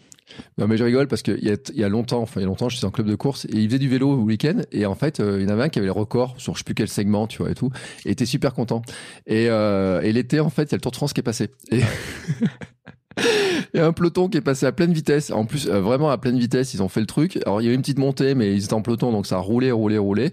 Euh, il a dit, là, j'ai plus aucune chance de les choper. Et effectivement, on regarde, hein, euh, Bardet avait le truc. Euh, après, je sais plus qui c'était. ils avaient tous, tous, tous le truc. et chez moi, c'est Rémi Cavagna qui a le record de ma petite montée à côté de chez moi. mais je suis content parce que finalement, il a mis que enfin, je vais que deux fois moins vite que lui, tu vois, ou il va que deux fois plus vite que moi sur cette euh, petite montée.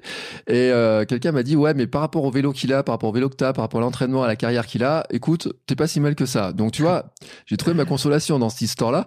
Euh, mais pour l'anecdote, j'ai envoyé un message, je lui ai demandé comment moi progresser dans la montée, tu vois, pour essayer de l'avoir un jour. Mais bon, c'est impossible, ce qui est impossible. Bref. Mais euh, normalement, peut-être qu'il viendra dans le podcast. C'est, je le glisse comme ça de, on, on sait pas. Normalement, il a dit oui. Bref, j'essaie de piquer des conseils à tout le monde, tu vois. Toi qui, euh, toi qui euh, côtoies les pros maintenant avec Cofidis, euh, qu'est-ce que tu vois comme, qu'est-ce qui fait qu'ils ont réussi à, monter à ce niveau-là? C'est quoi? C'est leur s'entraîner depuis des années, puis ne jamais lâcher le truc? C'est quoi leur, leur truc?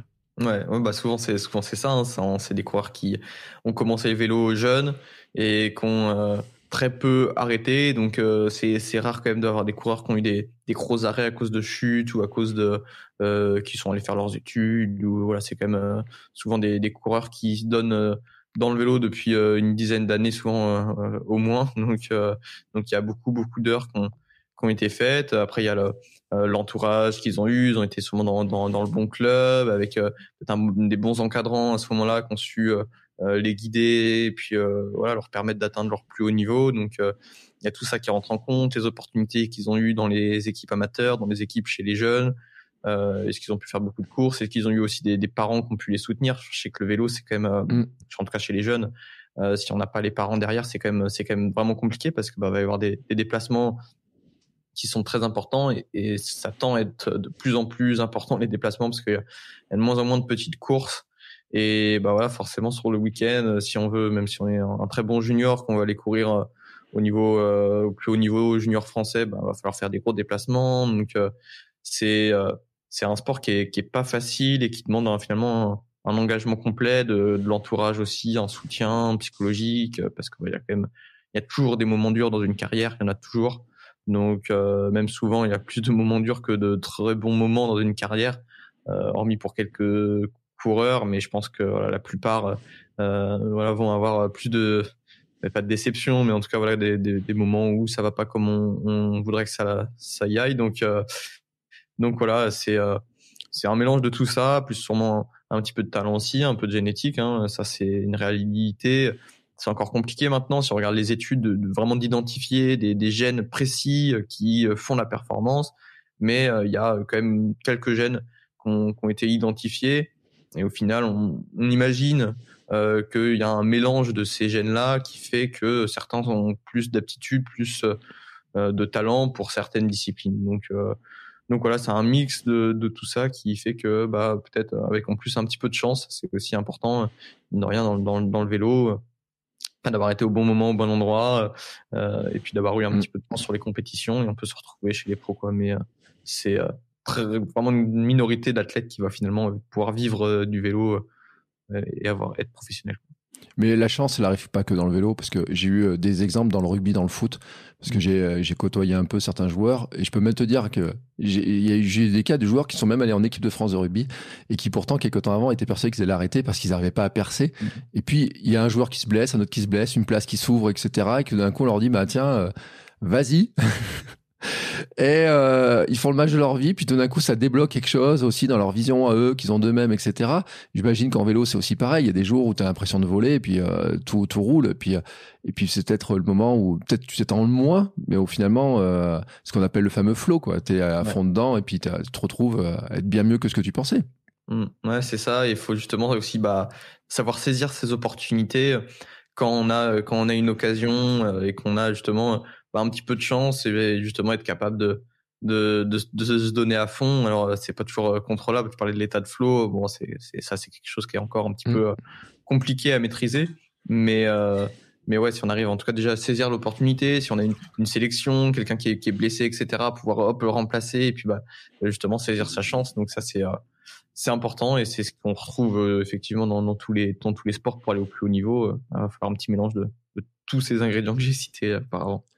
Alors, j'ai quand même un truc, tu vois, je vais revenir sur mes questions un peu débutants, mais c'est une question que moi je me suis posée, mais que plein de gens se sont posées, c'est gérer les descentes. Hmm. Alors, euh, gérer les descentes, c'est est-ce qu'il y a il faut quoi? Il faut, faut prendre un cours de pilotage avec un, avec un cycliste. Il faut faire quoi pour mieux gérer les descentes? Parce que on peut se stresser, on peut trouver que ça va trop vite, on peut euh, trouver qu'on n'arrivera jamais à freiner, on peut avoir la peur, on peut avoir les craintes, etc. Il y a des trucs pour gérer les descentes et pour apprendre à mieux descendre? Ouais, ouais, il y a, y a, pas mal de choses. Euh, et puis, euh, bah moi justement, je suis passé aussi par ce chemin-là parce que je, je savais pas forcément très bien descendre il y a quelques années, mais maintenant que que je vis à Grenoble depuis pas mal de temps, bah, je me suis, euh, voilà, je me suis bien entraîné dans les descentes.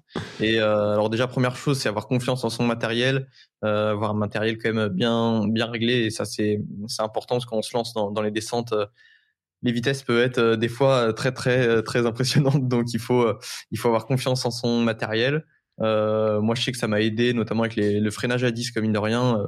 j'ai plus confiance dans le freinage, je me sens plus à l'aise, donc ça, ça a changé pas mal de choses. Euh, et puis après, prendre un cours, ça peut être carrément pertinent.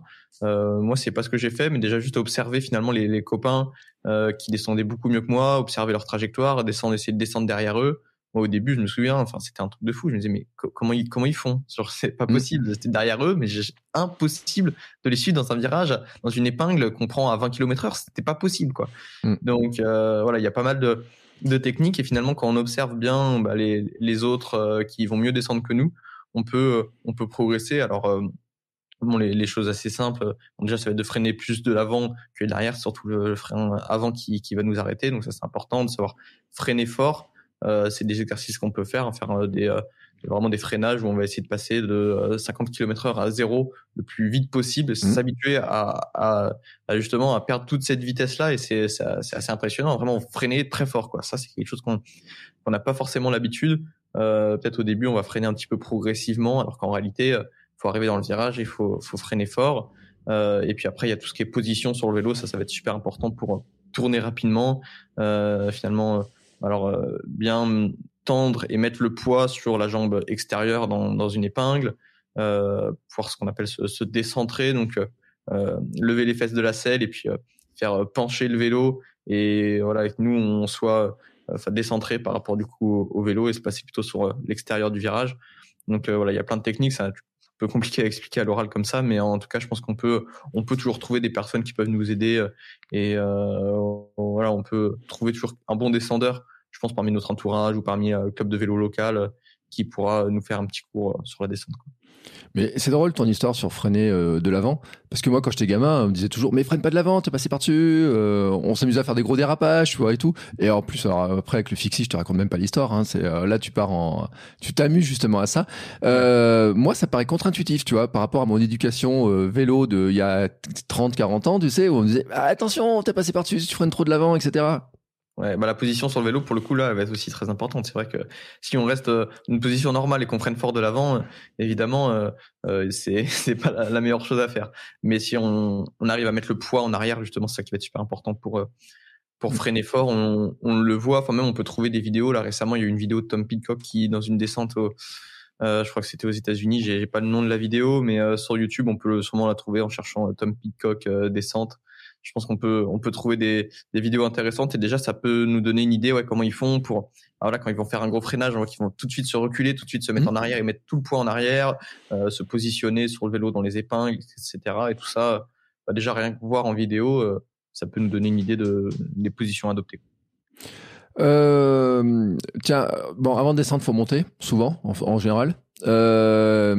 Comment ça gère une T'as une astuce pour gérer les montées euh, pour ceux qui galèrent à monter? Parce que toi, t'en as des montées à Grenoble, forcément. Et eh oui, oui, et eh oui, oui. Bah, déjà, la, la, première chose aussi, là, ça va être euh, le braquet. Euh, et là, avoir un bon braquet, parce que sinon, ça va être euh, très, très, très long si on n'arrive pas à tourner les jambes et on n'arrive pas à mettre de la vitesse au niveau des jambes et qu'on reste à 40, mm. 50 tours minutes. et ça, c'est super important. Donc, euh, donc voilà, maintenant on a, on a de la chance. Euh, la plupart des vélos, on peut en trouver quand même avec euh, braquets peut-être 34. On peut avoir 34, 34 par exemple, un petit plateau de 34 à l'avant et euh, un, un, pignon, un grand pignon de, de 34 à l'arrière. Donc dans ce cas-là, on peut, euh, comme on dit, on peut grimper aux arbres. donc, donc voilà, ça, ça va être super important. Et puis après, une fois qu'on a la bonne condition physique, le bon braquet, euh, qu'en termes de gestion de l'effort, on est prudent euh, parce que voilà, une montée, ça peut être euh, parfois très long. Un col en, haute montagne, peut-être qu'on va pouvoir monter pendant une heure et demie mm. euh, facilement. Même les, les, plus gros cols des Alpes, je pense qu'on peut on peut les monter en deux heures si si on débute le vélo. Donc voilà, ça va être un effort qui va être long. Donc avoir de quoi se ravitailler, ne pas oublier de se ravitailler. Euh, donc tout, tout ça, finalement, bah, c'est tout ce qui fera la performance en vélo. Si on est performant en vélo, on sera performant dans un col généralement. Et puis, euh, puis voilà. Quoi. Alors tiens, tu parlais justement de la cadence et faire tourner les jambes. Euh, moi, c'est un des premiers conseils qu'on m'a donné. On m'a dit, il faut que tu achètes un capteur de cadence pour voir le truc. Euh, c'est quoi la cadence? Euh, Parce que en course, c'est un truc qu'on surveille aussi beaucoup en course à pied. Donc moi, je m'y repère. Et en et en vélo, ça serait quoi la cadence? Faudrait avoir quoi comme cadence? Alors déjà, il n'y a pas de cadence idéale. Ça, c'est un peut-être un petit peu un mythe à déconstruire parfois parce que c'est quelque chose qui va être très individuel. Mmh. Alors euh, c'est quelque chose aussi qui évoluera naturellement avec le temps. généralement, un cycliste plutôt débutant quand même aura des difficultés à tourner les jambes et c'est commun à tout le monde. Tous ceux qui débutent le, vélo, ça va être toujours pareil. Bah, ils vont être plus à l'aise à 60 tours minute qu'à 90. Mm. Ça, c'est le cas de, de, tous ceux qui vont débuter le vélo. Et progressivement, avec les, les, semaines, les mois, les années d'entraînement, on va généralement avoir une cadence optimale, une cadence préférée euh, qui va se décaler et plutôt qui, qui ira en, en augmentant et, on va être plus euh, vers les voilà les 80 90 tours minute.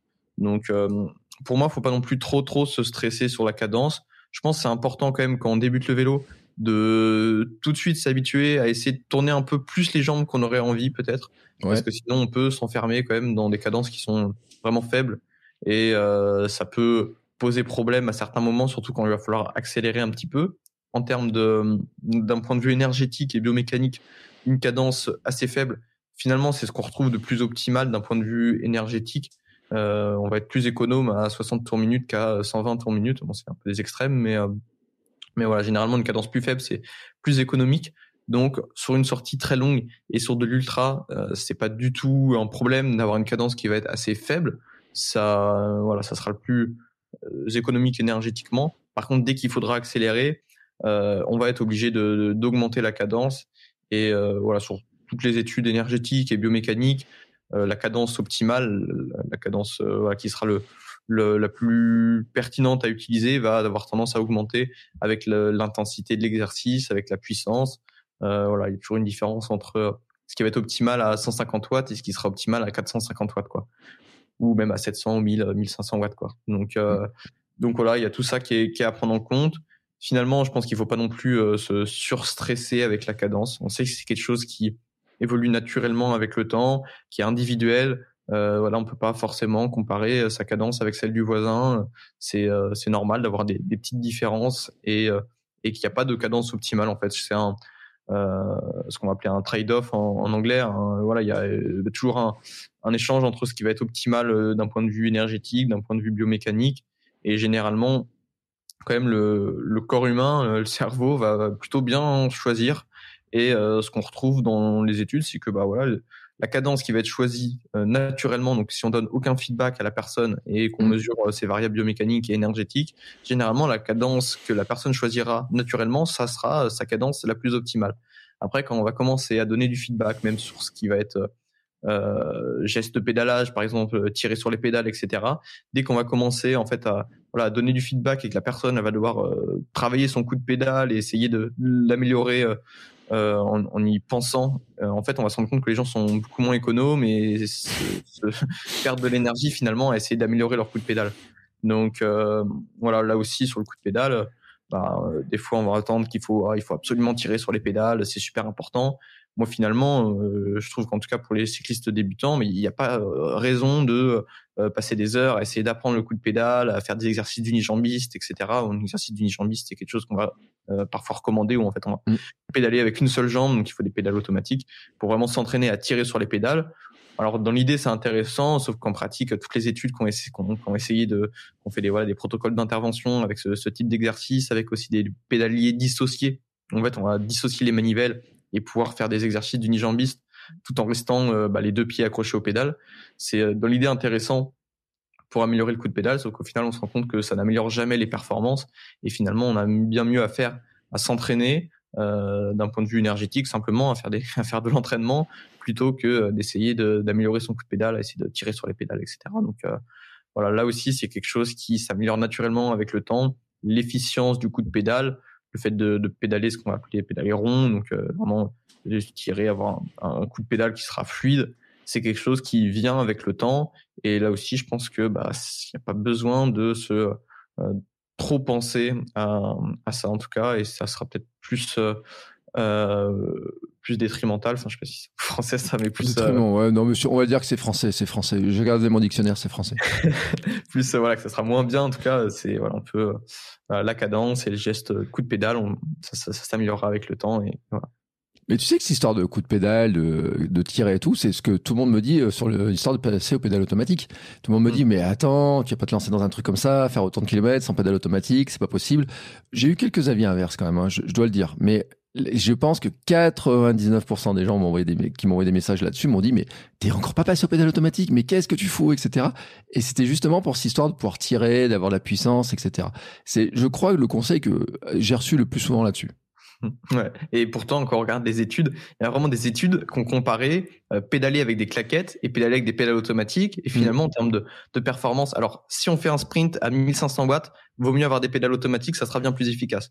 Seulement, si on fait euh, du long et qu'on va faire, on va rouler à 150 watts, on peut très bien rouler en claquette et ça sera presque aussi efficace que, que d'avoir des, des pédales automatiques. Enfin, moi, je me souviens même euh, la Morton euh, qui avait fait il y a peut-être deux trois ans déjà, il avait fait un, un Tour de France euh, en parallèle du Tour de France. Mm. Euh, je sais pas si ouais, tu, tu vois de quoi je parle. J'ai vu le truc, ouais. Voilà, il avait fait euh, tout le Tour de France tout seul, euh, même les transferts inclus, tout seul sur son vélo. Et euh, je sais plus pourquoi, qu'est-ce qu'il a eu avec ses chaussures, mais il a eu un problème de chaussures assez rapidement au pied, il avait des douleurs, je sais plus quoi. Et finalement, il a fait presque tout le Tour de France, peut-être 5000 km en, avec des claquettes quoi, ou des baskets, je sais plus ce qu'il avait. Et puis au final, ça, ça lui a pas posé de problème. Donc euh, donc voilà, je pense qu'il faut pas non plus trop trop s'inquiéter là-dessus. Euh, on peut euh, entre guillemets retarder le passage au pédale automatique. Si on n'a pas des ambitions de compétition ou, ou vraiment bah là c'est essentiel hein, quand on veut faire des attaques euh, euh voilà mettre à 500 watts 600 watts etc qu'on va falloir vraiment rouler vite et accélérer. Et surtout quand on va falloir, falloir se mettre en danseuse euh, c'est là que ça sera ça sera intéressant. Mais sinon euh, quand on part sur de l'endurance et du du long bah, pour moi je, je, je recommande pas forcément les pédales automatiques quoi. D'accord. Bah tu vois, alors là, t'as mis un, pavé dans ma mare, tu sais, qu'il vient de faire un gros boom. Non mais je te remercie, tu vois, ceux qui sont restés jusque là et tout, ils vont comprendre. Non mais après, c'est vrai que euh, pour l'anecdote, parce que je vais le raconter, j'avais acheté, tout le monde m'a dit pédale automatique, pédale automatique. Le jour où je prends le vélo, j'ai acheté les pédales, mais je les ai pas montées. J'ai dit, je vais d'abord m'habituer au vélo. Donc, elles sont là, très sagement à côté du vélo, euh, dans leurs petits trucs, les chaussures, etc. Et puis je dis, ouais, je vais retarder un peu, j'ai pas envie, euh, j'aime bien euh, avec comme je fais tout de suite, etc. Et tout le monde, et j'ai tous les messages, toutes les semaines, quelqu'un qui dit, mais c'est quand que tu passes à ces pédales automatiques, c'est quand que tu passes à ces pédales automatiques? J'ai dit, je vais essayer, voir la différence. Tu vois, je veux pas mourir bête quand même. bon, j'ai le temps, hein, 46, enfin j'espère. en tout cas, mais sur le truc, tu vois, tu viens de donner un argument qui est intéressant. Et pour ceux qui voudraient pas passer au pédale automatique, et j'en ai eu certains qui m'ont dit oui, mais moi j'ai fait ça sans pédale automatique, j'ai fait 120, 200 bandes sans pédale automatique, etc. C'est très bien passé, t'inquiète pas, ça va passer, etc. Donc merci en tout cas, tu vois, de m'avoir donné un argument complémentaire pour dire ça. Euh, j'ai quand même une question qui revient beaucoup et qui m'a posé beaucoup de questions aussi, mais ça tu le sais, c'est tous les débutants en vélo se posent la question. C'est comment on évite d'avoir mal aux fesses? Hmm. Alors bah ça tombe bien, j'ai fait un podcast sur le sujet qui est sorti. Euh, euh, bah, c'est le dernier podcast de cyclisme performance avec euh, Jérémy Boivin sur le sujet parce que moi j'ai eu, pas mal de soucis avec ça et euh, maintenant ça va mieux. Donc donc voilà, je vous invite à écouter ce podcast avec Jean-Rémy Boivin. c'est le dernier podcast de cyclisme performance sur toutes les plateformes. Apple Podcast, Spotify, YouTube, etc. Et, et, voilà, là, on va vraiment creuser le sujet pendant pendant une heure, et même je pense qu'on aurait pu en parler encore pendant longtemps parce que c'est c'est assez complexe. Euh, donc, euh, donc voilà, maintenant, bah, les, solutions rapides, on va dire, ça va être euh, déjà de se rapprocher de, de sociétés qui vont faire des, des selles personnalisées. Ça, ça, ça se développe là euh, d'un coup là depuis depuis quelques mois, peut-être enfin voilà depuis un an tout, tout plus. Donc c'est assez récent. Donc il y a plusieurs sociétés, si on cherche un petit peu, on pourrait les trouver, qui font mmh. justement des selles moulées vraiment à notre anatomie, et on se rend compte que bah, c'est c'est assez intéressant et qu'avoir une selle finalement du commerce, bah, ça va pas convenir à tout le monde. Euh, et euh, on peut euh, vraiment soigner ces problèmes-là. Et voilà, moi, ce qu'il faut se dire, en tout cas, c'est que c'est pas c'est pas une fatalité, c'est pas c'est pas normal d'avoir des douleurs aux fesses quand, quand, on fait du vélo et de pas pouvoir faire plus d'une heure de vélo sans avoir mal. C'est pas normal. On peut trouver des solutions. Donc ça peut prendre un peu de temps et c'est pas toujours évident de trouver les bonnes personnes qui peuvent nous aider. Je vous invite encore une fois à écouter le podcast parce qu'on a donné pas mal de, conseils à ce sujet. Et voilà, en tout cas, faut essayer de. Euh, ça, ça, sert à rien de se battre et de souffrir. Ça, voilà, ça peut s'améliorer un petit peu. Je pense qu'il faut toujours s'habituer. Ça, c'est normal. C'est quand même des tissus euh, qui sont euh, assez fragiles, donc ils vont se renforcer. Le corps humain est quand même assez bien fait, mais ça a une limite. Et si si ça s'améliore jamais, il faut essayer de trouver une solution.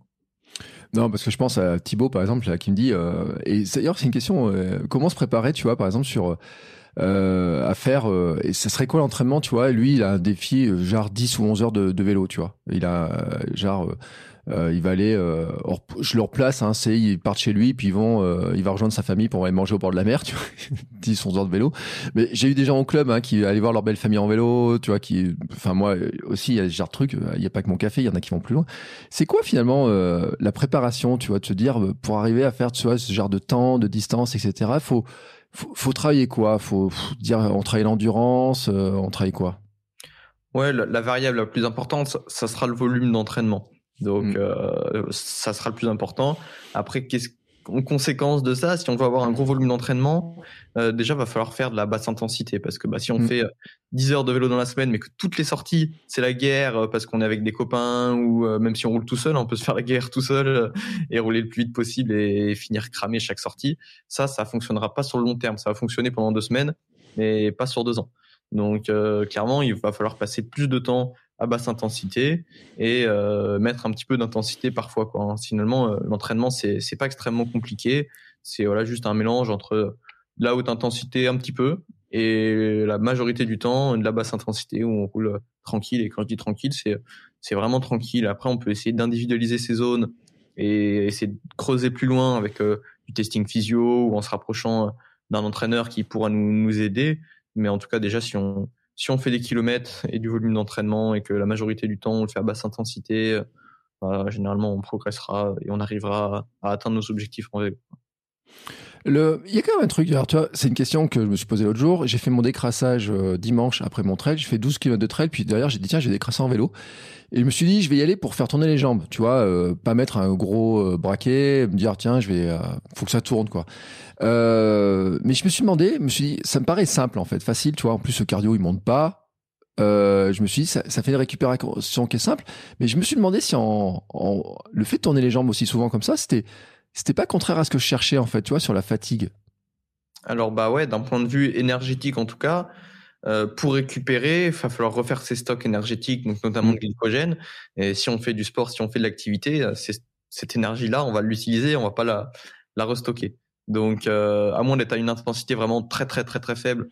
Et euh, dans ce cas-là, alors je sais pas sur des, des, athlètes débutants vraiment ce que ça peut donner, mais en tout cas chez des athlètes plus entraînés, le fait de faire de la, de la basse intensité ça peut permettre de refaire un peu euh, les stocks énergétiques et, encore c'est quand même euh, c'est quand même discutable, mais, mais voilà, avec certains, comment, c'est des, protéines finalement, euh, les, les glutes, qui sont des, transporteurs de glucose qui vont avec l'activité physique se, aller à, l'extérieur des muscles si on veut et récupérer le glucose. Mais il faudrait vraiment faire de la très basse intensité pour que ça suffise à refaire les, stocks énergétiques. Donc voilà, d'un point de vue récupération, au final, faire de l'activité, euh, ça sera toujours plus fatigant que euh, de ne rien faire. Euh, voilà. Après, ça reste du volume d'entraînement et je pense que c'était une, bonne chose, tu vois, que tu aies fait un petit peu de vélo euh, par la suite de ce trail, parce que bah, c'est du volume d'entraînement qui va être forcément facile. Je pense que tu t'es pas fait la guerre sur le vélo tout seul après ton trail, et, forcément, c'est sur le long terme, accumuler du volume d'entraînement, c'est toujours intéressant. Bon, j'ai eu de la chance, il n'y avait pas trop de vent, il y a du soleil, ça roulait pas mal. Euh, non, j'ai évité de faire la grande ligne droite en appuyant le plus fort possible sur les pédales, en fait, euh, parce que c'est un peu mon jeu du moment, en fait, de voir à quel euh, jusqu'à où monte, en fait, le, j'ai dire le compteur, c'est comme dans ma jeunesse, mais, ah oui. euh, de dire ah tiens, euh, combien de fois je peux battre mon record sur cette fameuse ligne droite, tu vois, enfin ligne droite et puis il y a deux trois virages aussi plus loin. donc au début j'étais allé tranquille, puis petit à petit, tu vois, j'augmente, j'augmente, j'augmente. Là, j'ai évité de le faire. Tu vois, je me suis dit non, là je vais pas le faire. J'ai pris plutôt de la route et euh, les chemins gravel étaient très très boueux parce que le matin j'avais pris en trail, donc je savais que c'était un coup à passer par-dessus le vélo parce que la roue elle se bloquait dans la glaise. Donc j'ai fait plutôt de la route, tu vois, plutôt tranquille. Donc j'y suis allé euh, vraiment tranquille. Mais euh, c'est vrai qu'après je me disais attends, est-ce qu'il faut que je tourne les jambes doucement, vite, quel braquet je vais mettre, etc. Tu vois, j'ai eu des doutes. Bon, elle été sympa. Ma sortie, franchement, a été sympa. Ça m'a fait du volume. Ça m'a permis de passer mon euh, un petit peu de euh, un petit peu plus le kilométrage et tout. J'étais content. Mais c'est vrai que après, je me suis posé la question de me dire finalement pour qu'elle soit vraiment profitable, tu vois, dans quel cadre je vais la faire, comment je vais la faire, etc. Bref, elle est faite. De toute façon, on n'y changera pas. Euh, ça m'amène quand même à une question sur les histoires d'entraînement croisé parce que euh, bon en, en, course on fait du renforcement musculaire et tout tu vois pour essayer de justement les jambes etc pliométrie et tout. En vélo aussi on faut en faire du renforcement musculaire ou on s'en passe? C'est euh, intéressant. Après euh, ça va dépendre du temps qu'on a de disponible de comment notre contexte finalement comment on va pouvoir s'entraîner, euh, qu'est-ce qui sera le plus simple pour nous? Est-ce que ça se trouve sur notre lieu de travail, il y a une petite salle de musculation à côté, finalement c'est ce qu'on peut faire le midi, et le mm. midi on n'a pas le temps de faire du vélo, mais on a le temps de faire un petit peu de musculation, dans ce cas-là, bah, ça vaut le coup de faire un peu de, renforcement, de musculation, que ce soit au poids du corps ou avec euh, des machines ou des poids. Euh, si par contre on a un emploi du temps qui est très très serré, qu'on n'a pas de d'un point de vue pratique, il bah, va falloir qu'on fasse 30 minutes de route pour aller dans une salle de sport, à la fin bah voilà sur la journée ça nous fait une heure de voiture ou tout ce genre de choses. Au final, ça, compte. Et euh, c'est ce que j'avais dit aussi au début du podcast. Voilà, le plus optimal, ça va être ce qu'on va pouvoir tenir sur le long terme et ce qui va le moins stresser notre emploi du temps. Donc, euh, donc voilà, c'est toujours intéressant d'en faire, mais euh, pareil sur un athlète, on va dire débutant, le plus important quand même, ça restera de faire du, du vélo. Et à partir du moment où on va atteindre peut-être un, un, plateau dans la progression ou un plateau en termes de volume, on va avoir du mal à faire plus de vélo. Mm. Euh, dans ce cas-là, rajouter un petit un peu de musculation, ça va augmenter du volume d'entraînement global. Ça sera pas du vélo, mais euh, ça sera quand même intéressant. Et, et voilà. Donc après, euh, euh avoir aussi se rapprocher d'un entraîneur qui pourra justement bah, nous aider à ce moment-là euh, à faire les bons choix et qui généralement les entraîneurs euh, sont formés là-dessus. Ils pourront savoir si c'est pertinent de mettre de la musculation ou est-ce que bah, justement vu le volume d'entraînement en vélo, vu l'emploi du temps, il vaut mieux ne pas en faire. Quoi. Euh, bon là en plus on rentre dans les beaux jours maintenant, hein, c'est plus facile de rouler. Euh, on sort de l'hiver quand même, il y a des questions sur Swift, euh, les, outils comme ça. Euh, J'en ai quand même vu un paquet hein, s'échiner là-dessus. T'es pour ou t'es contre toi, ces outils-là? Bah, c'est un, un très bon outil. Hein. Clairement, selon encore une fois le contexte, si on habite en centre-ville et, et qu'on doit faire 15 minutes pour sortir de la ville à l'aller, 15 minutes au retour, au final, on n'a que 30 minutes de sortie sur une sortie d'une heure.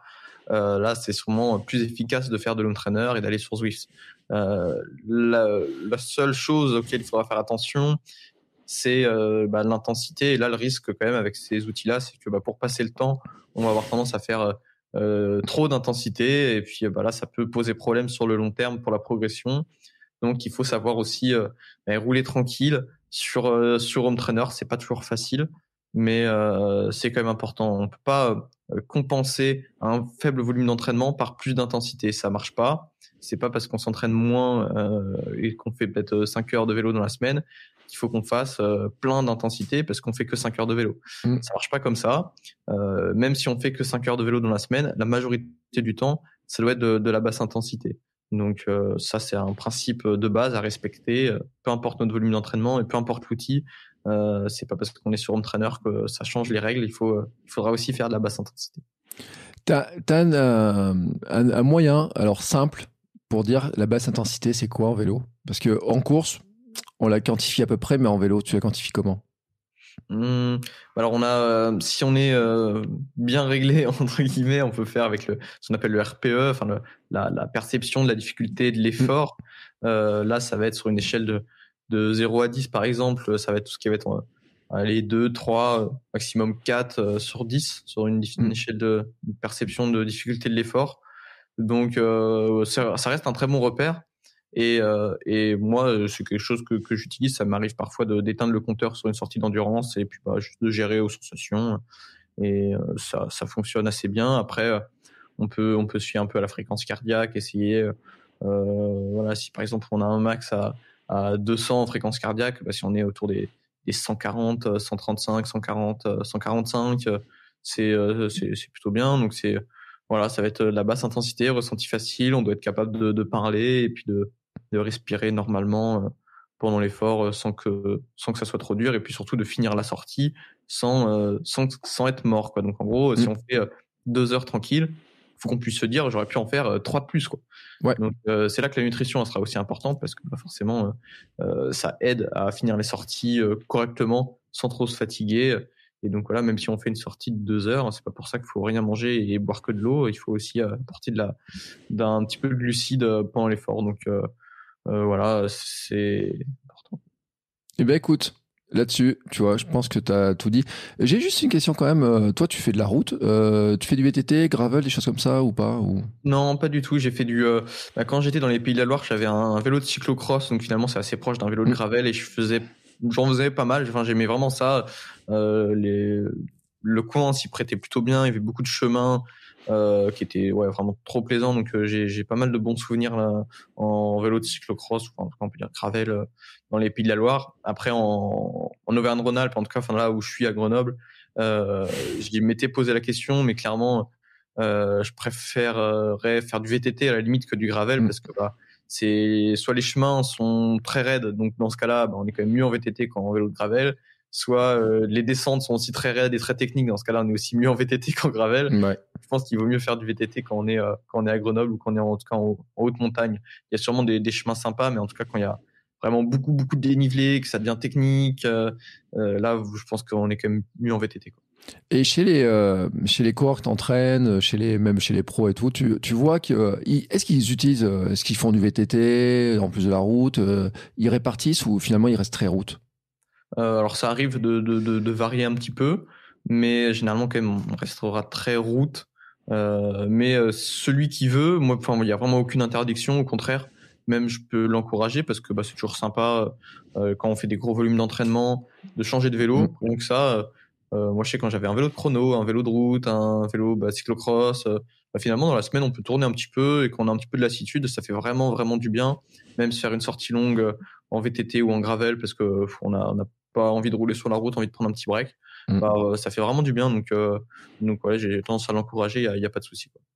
Eh ben écoute, sur ce, je te remercie beaucoup pour tous ces conseils. Tu vois, on a passé une belle 1h24, dis donc, on a passé du euh, temps. Mais j'avais dit, hein, je profite hein, d'avoir un jeune expérimenté, de l'entraîneur et tout, de prendre tous les conseils. Tu sais, moi, et j'apprends, hein, je commence le vélo à 46 berges, donc il faut que j'apprenne euh, en mode accéléré. Euh, où est-ce qu'on te retrouve? Comment on peut faire appel à tes services, si on veut avoir tes conseils, euh, ton podcast, etc. Donne-nous toutes les adresses, là c'est le moment. Alors donc bah, cyclisme performance donc on peut retrouver on a on a donc un site internet www.cyclisme-performance.com là on peut tout retrouver à partir de ce site web là que ce soit donc nos articles notre podcast euh, nos formations en ligne. Euh, et puis voilà après moi on peut me, me retrouver sur euh, tous les réseaux sociaux généralement. Euh, Strava pour les cyclistes enfin en tout cas les sportifs peuvent me retrouver sur Strava. J'y mmh. Euh, l'intégralité de mes entraînements presque peut-être certains entraînements qui, qui resteront secrets mais je pense que 99% euh, est sur Strava et puis euh, après voilà il y a mes les réseaux sociaux plus personnels Instagram où pareil je partage un petit peu mes aventures mais les belles des belles vidéos de belles sorties puis des petits conseils par à droite à gauche euh, pareil sur LinkedIn aussi où j'essaie de, de, partager du contenu, créer des créer des posts. Moi, c'est un, un, exercice que j'aime que j'aime bien vraiment la création de contenu. J'adore ça. Ça me permet de synthétiser mes idées, ça me permet d'apprendre aussi. Hein. Donc euh, c'est euh, euh, voilà, on peut retrouver donc finalement bah, tout ce qui me passe un peu par la tête et tout ce que je suis en train d'apprendre en ce moment, on peut le retrouver euh, voilà sur Twitter, LinkedIn, le genre de réseaux sociaux. Donc je suis un petit peu partout. Exactement. Et d'ailleurs, je veux le dire parce que je t'avais retrouvé par LinkedIn, euh, où tu mets des posts et tout, tu expliques vraiment les choses, tu vas dans le fond. Hein, il y a des, euh, des, des posts, disons, qui ça te demande un sacré boulot. Euh, donc, je mettrai tous les liens, bien sûr, dans la description de l'épisode. Je te remercie beaucoup pour tous les conseils. Je t'ai pas demandé, tu, as des, ça se passe comment? Tu prépares des courses particulières? Tu as des objectifs? Ça se définit comment tout ça? Bah ouais, c'est ça. Moi, j'ai alors j'ai des, des, courses plus importantes que d'autres, euh, euh, notamment les coupes de France qui vont être euh, les objectifs généralement dans l'année. Moi, j'aime bien avoir voilà deux, trois gros objectifs, on va dire, dans une année. Ça va guider un petit peu l'année, être un petit peu un fil directeur. Et pour la motivation, je trouve c'est quand même important. Se motiver sans objectif, c'est quand même très très compliqué mmh. parce que même même si c'est un sport où on peut prendre du plaisir, finalement, si on veut avoir de la discipline et de la régularité, c'est important d'avoir des objectifs. Et puis après, voilà, généralement quand même, je vais faire pas mal de jours de course, donc euh, finalement, il faut avoir toujours à peu près un, niveau de forme correct, parce que vu le niveau qu'il y a, si on n'est pas très en forme ou qu'on n'a pas préparé la course, euh, ça va, ça va être euh, de la souffrance et ça sera pas du plaisir. Donc, eh bien, écoute, je te souhaite euh, beaucoup de plaisir. Je te souhaite une belle saison. Je te souhaite aussi euh, une réussite dans tes études, hein, parce que tu es dans les études et puis dans l'entrepreneuriat, dans tout ce que tu entreprends. Je te remercie beaucoup pour le temps passé avec moi et avec nous. Je mettrai bien sûr tous les liens dans les notes de l'épisode pour qu'on te, te, te, suive, te retrouve, avoir tes conseils. Euh, merci beaucoup. Et puis nous, écoutez, on se retrouve la semaine prochaine avec peut-être un nouvel invité ou peut-être moi dans la suite de mes aventures en solo euh, sur mes peut-être j'aurais fait peut-être j'aurais fait ma trace peut-être je serais enfin passé au pédale. Ça sera un petit peu le truc. Je vous dirai combien de fois je suis tombé en, en ayant oublié que j'avais euh, que j'étais attaché au vélo ce coup-là. Euh, ça sera le fil rouge. C'est un peu le fil rouge. Euh, en tout cas euh, merci beaucoup et à très bientôt. Ciao ciao, ciao.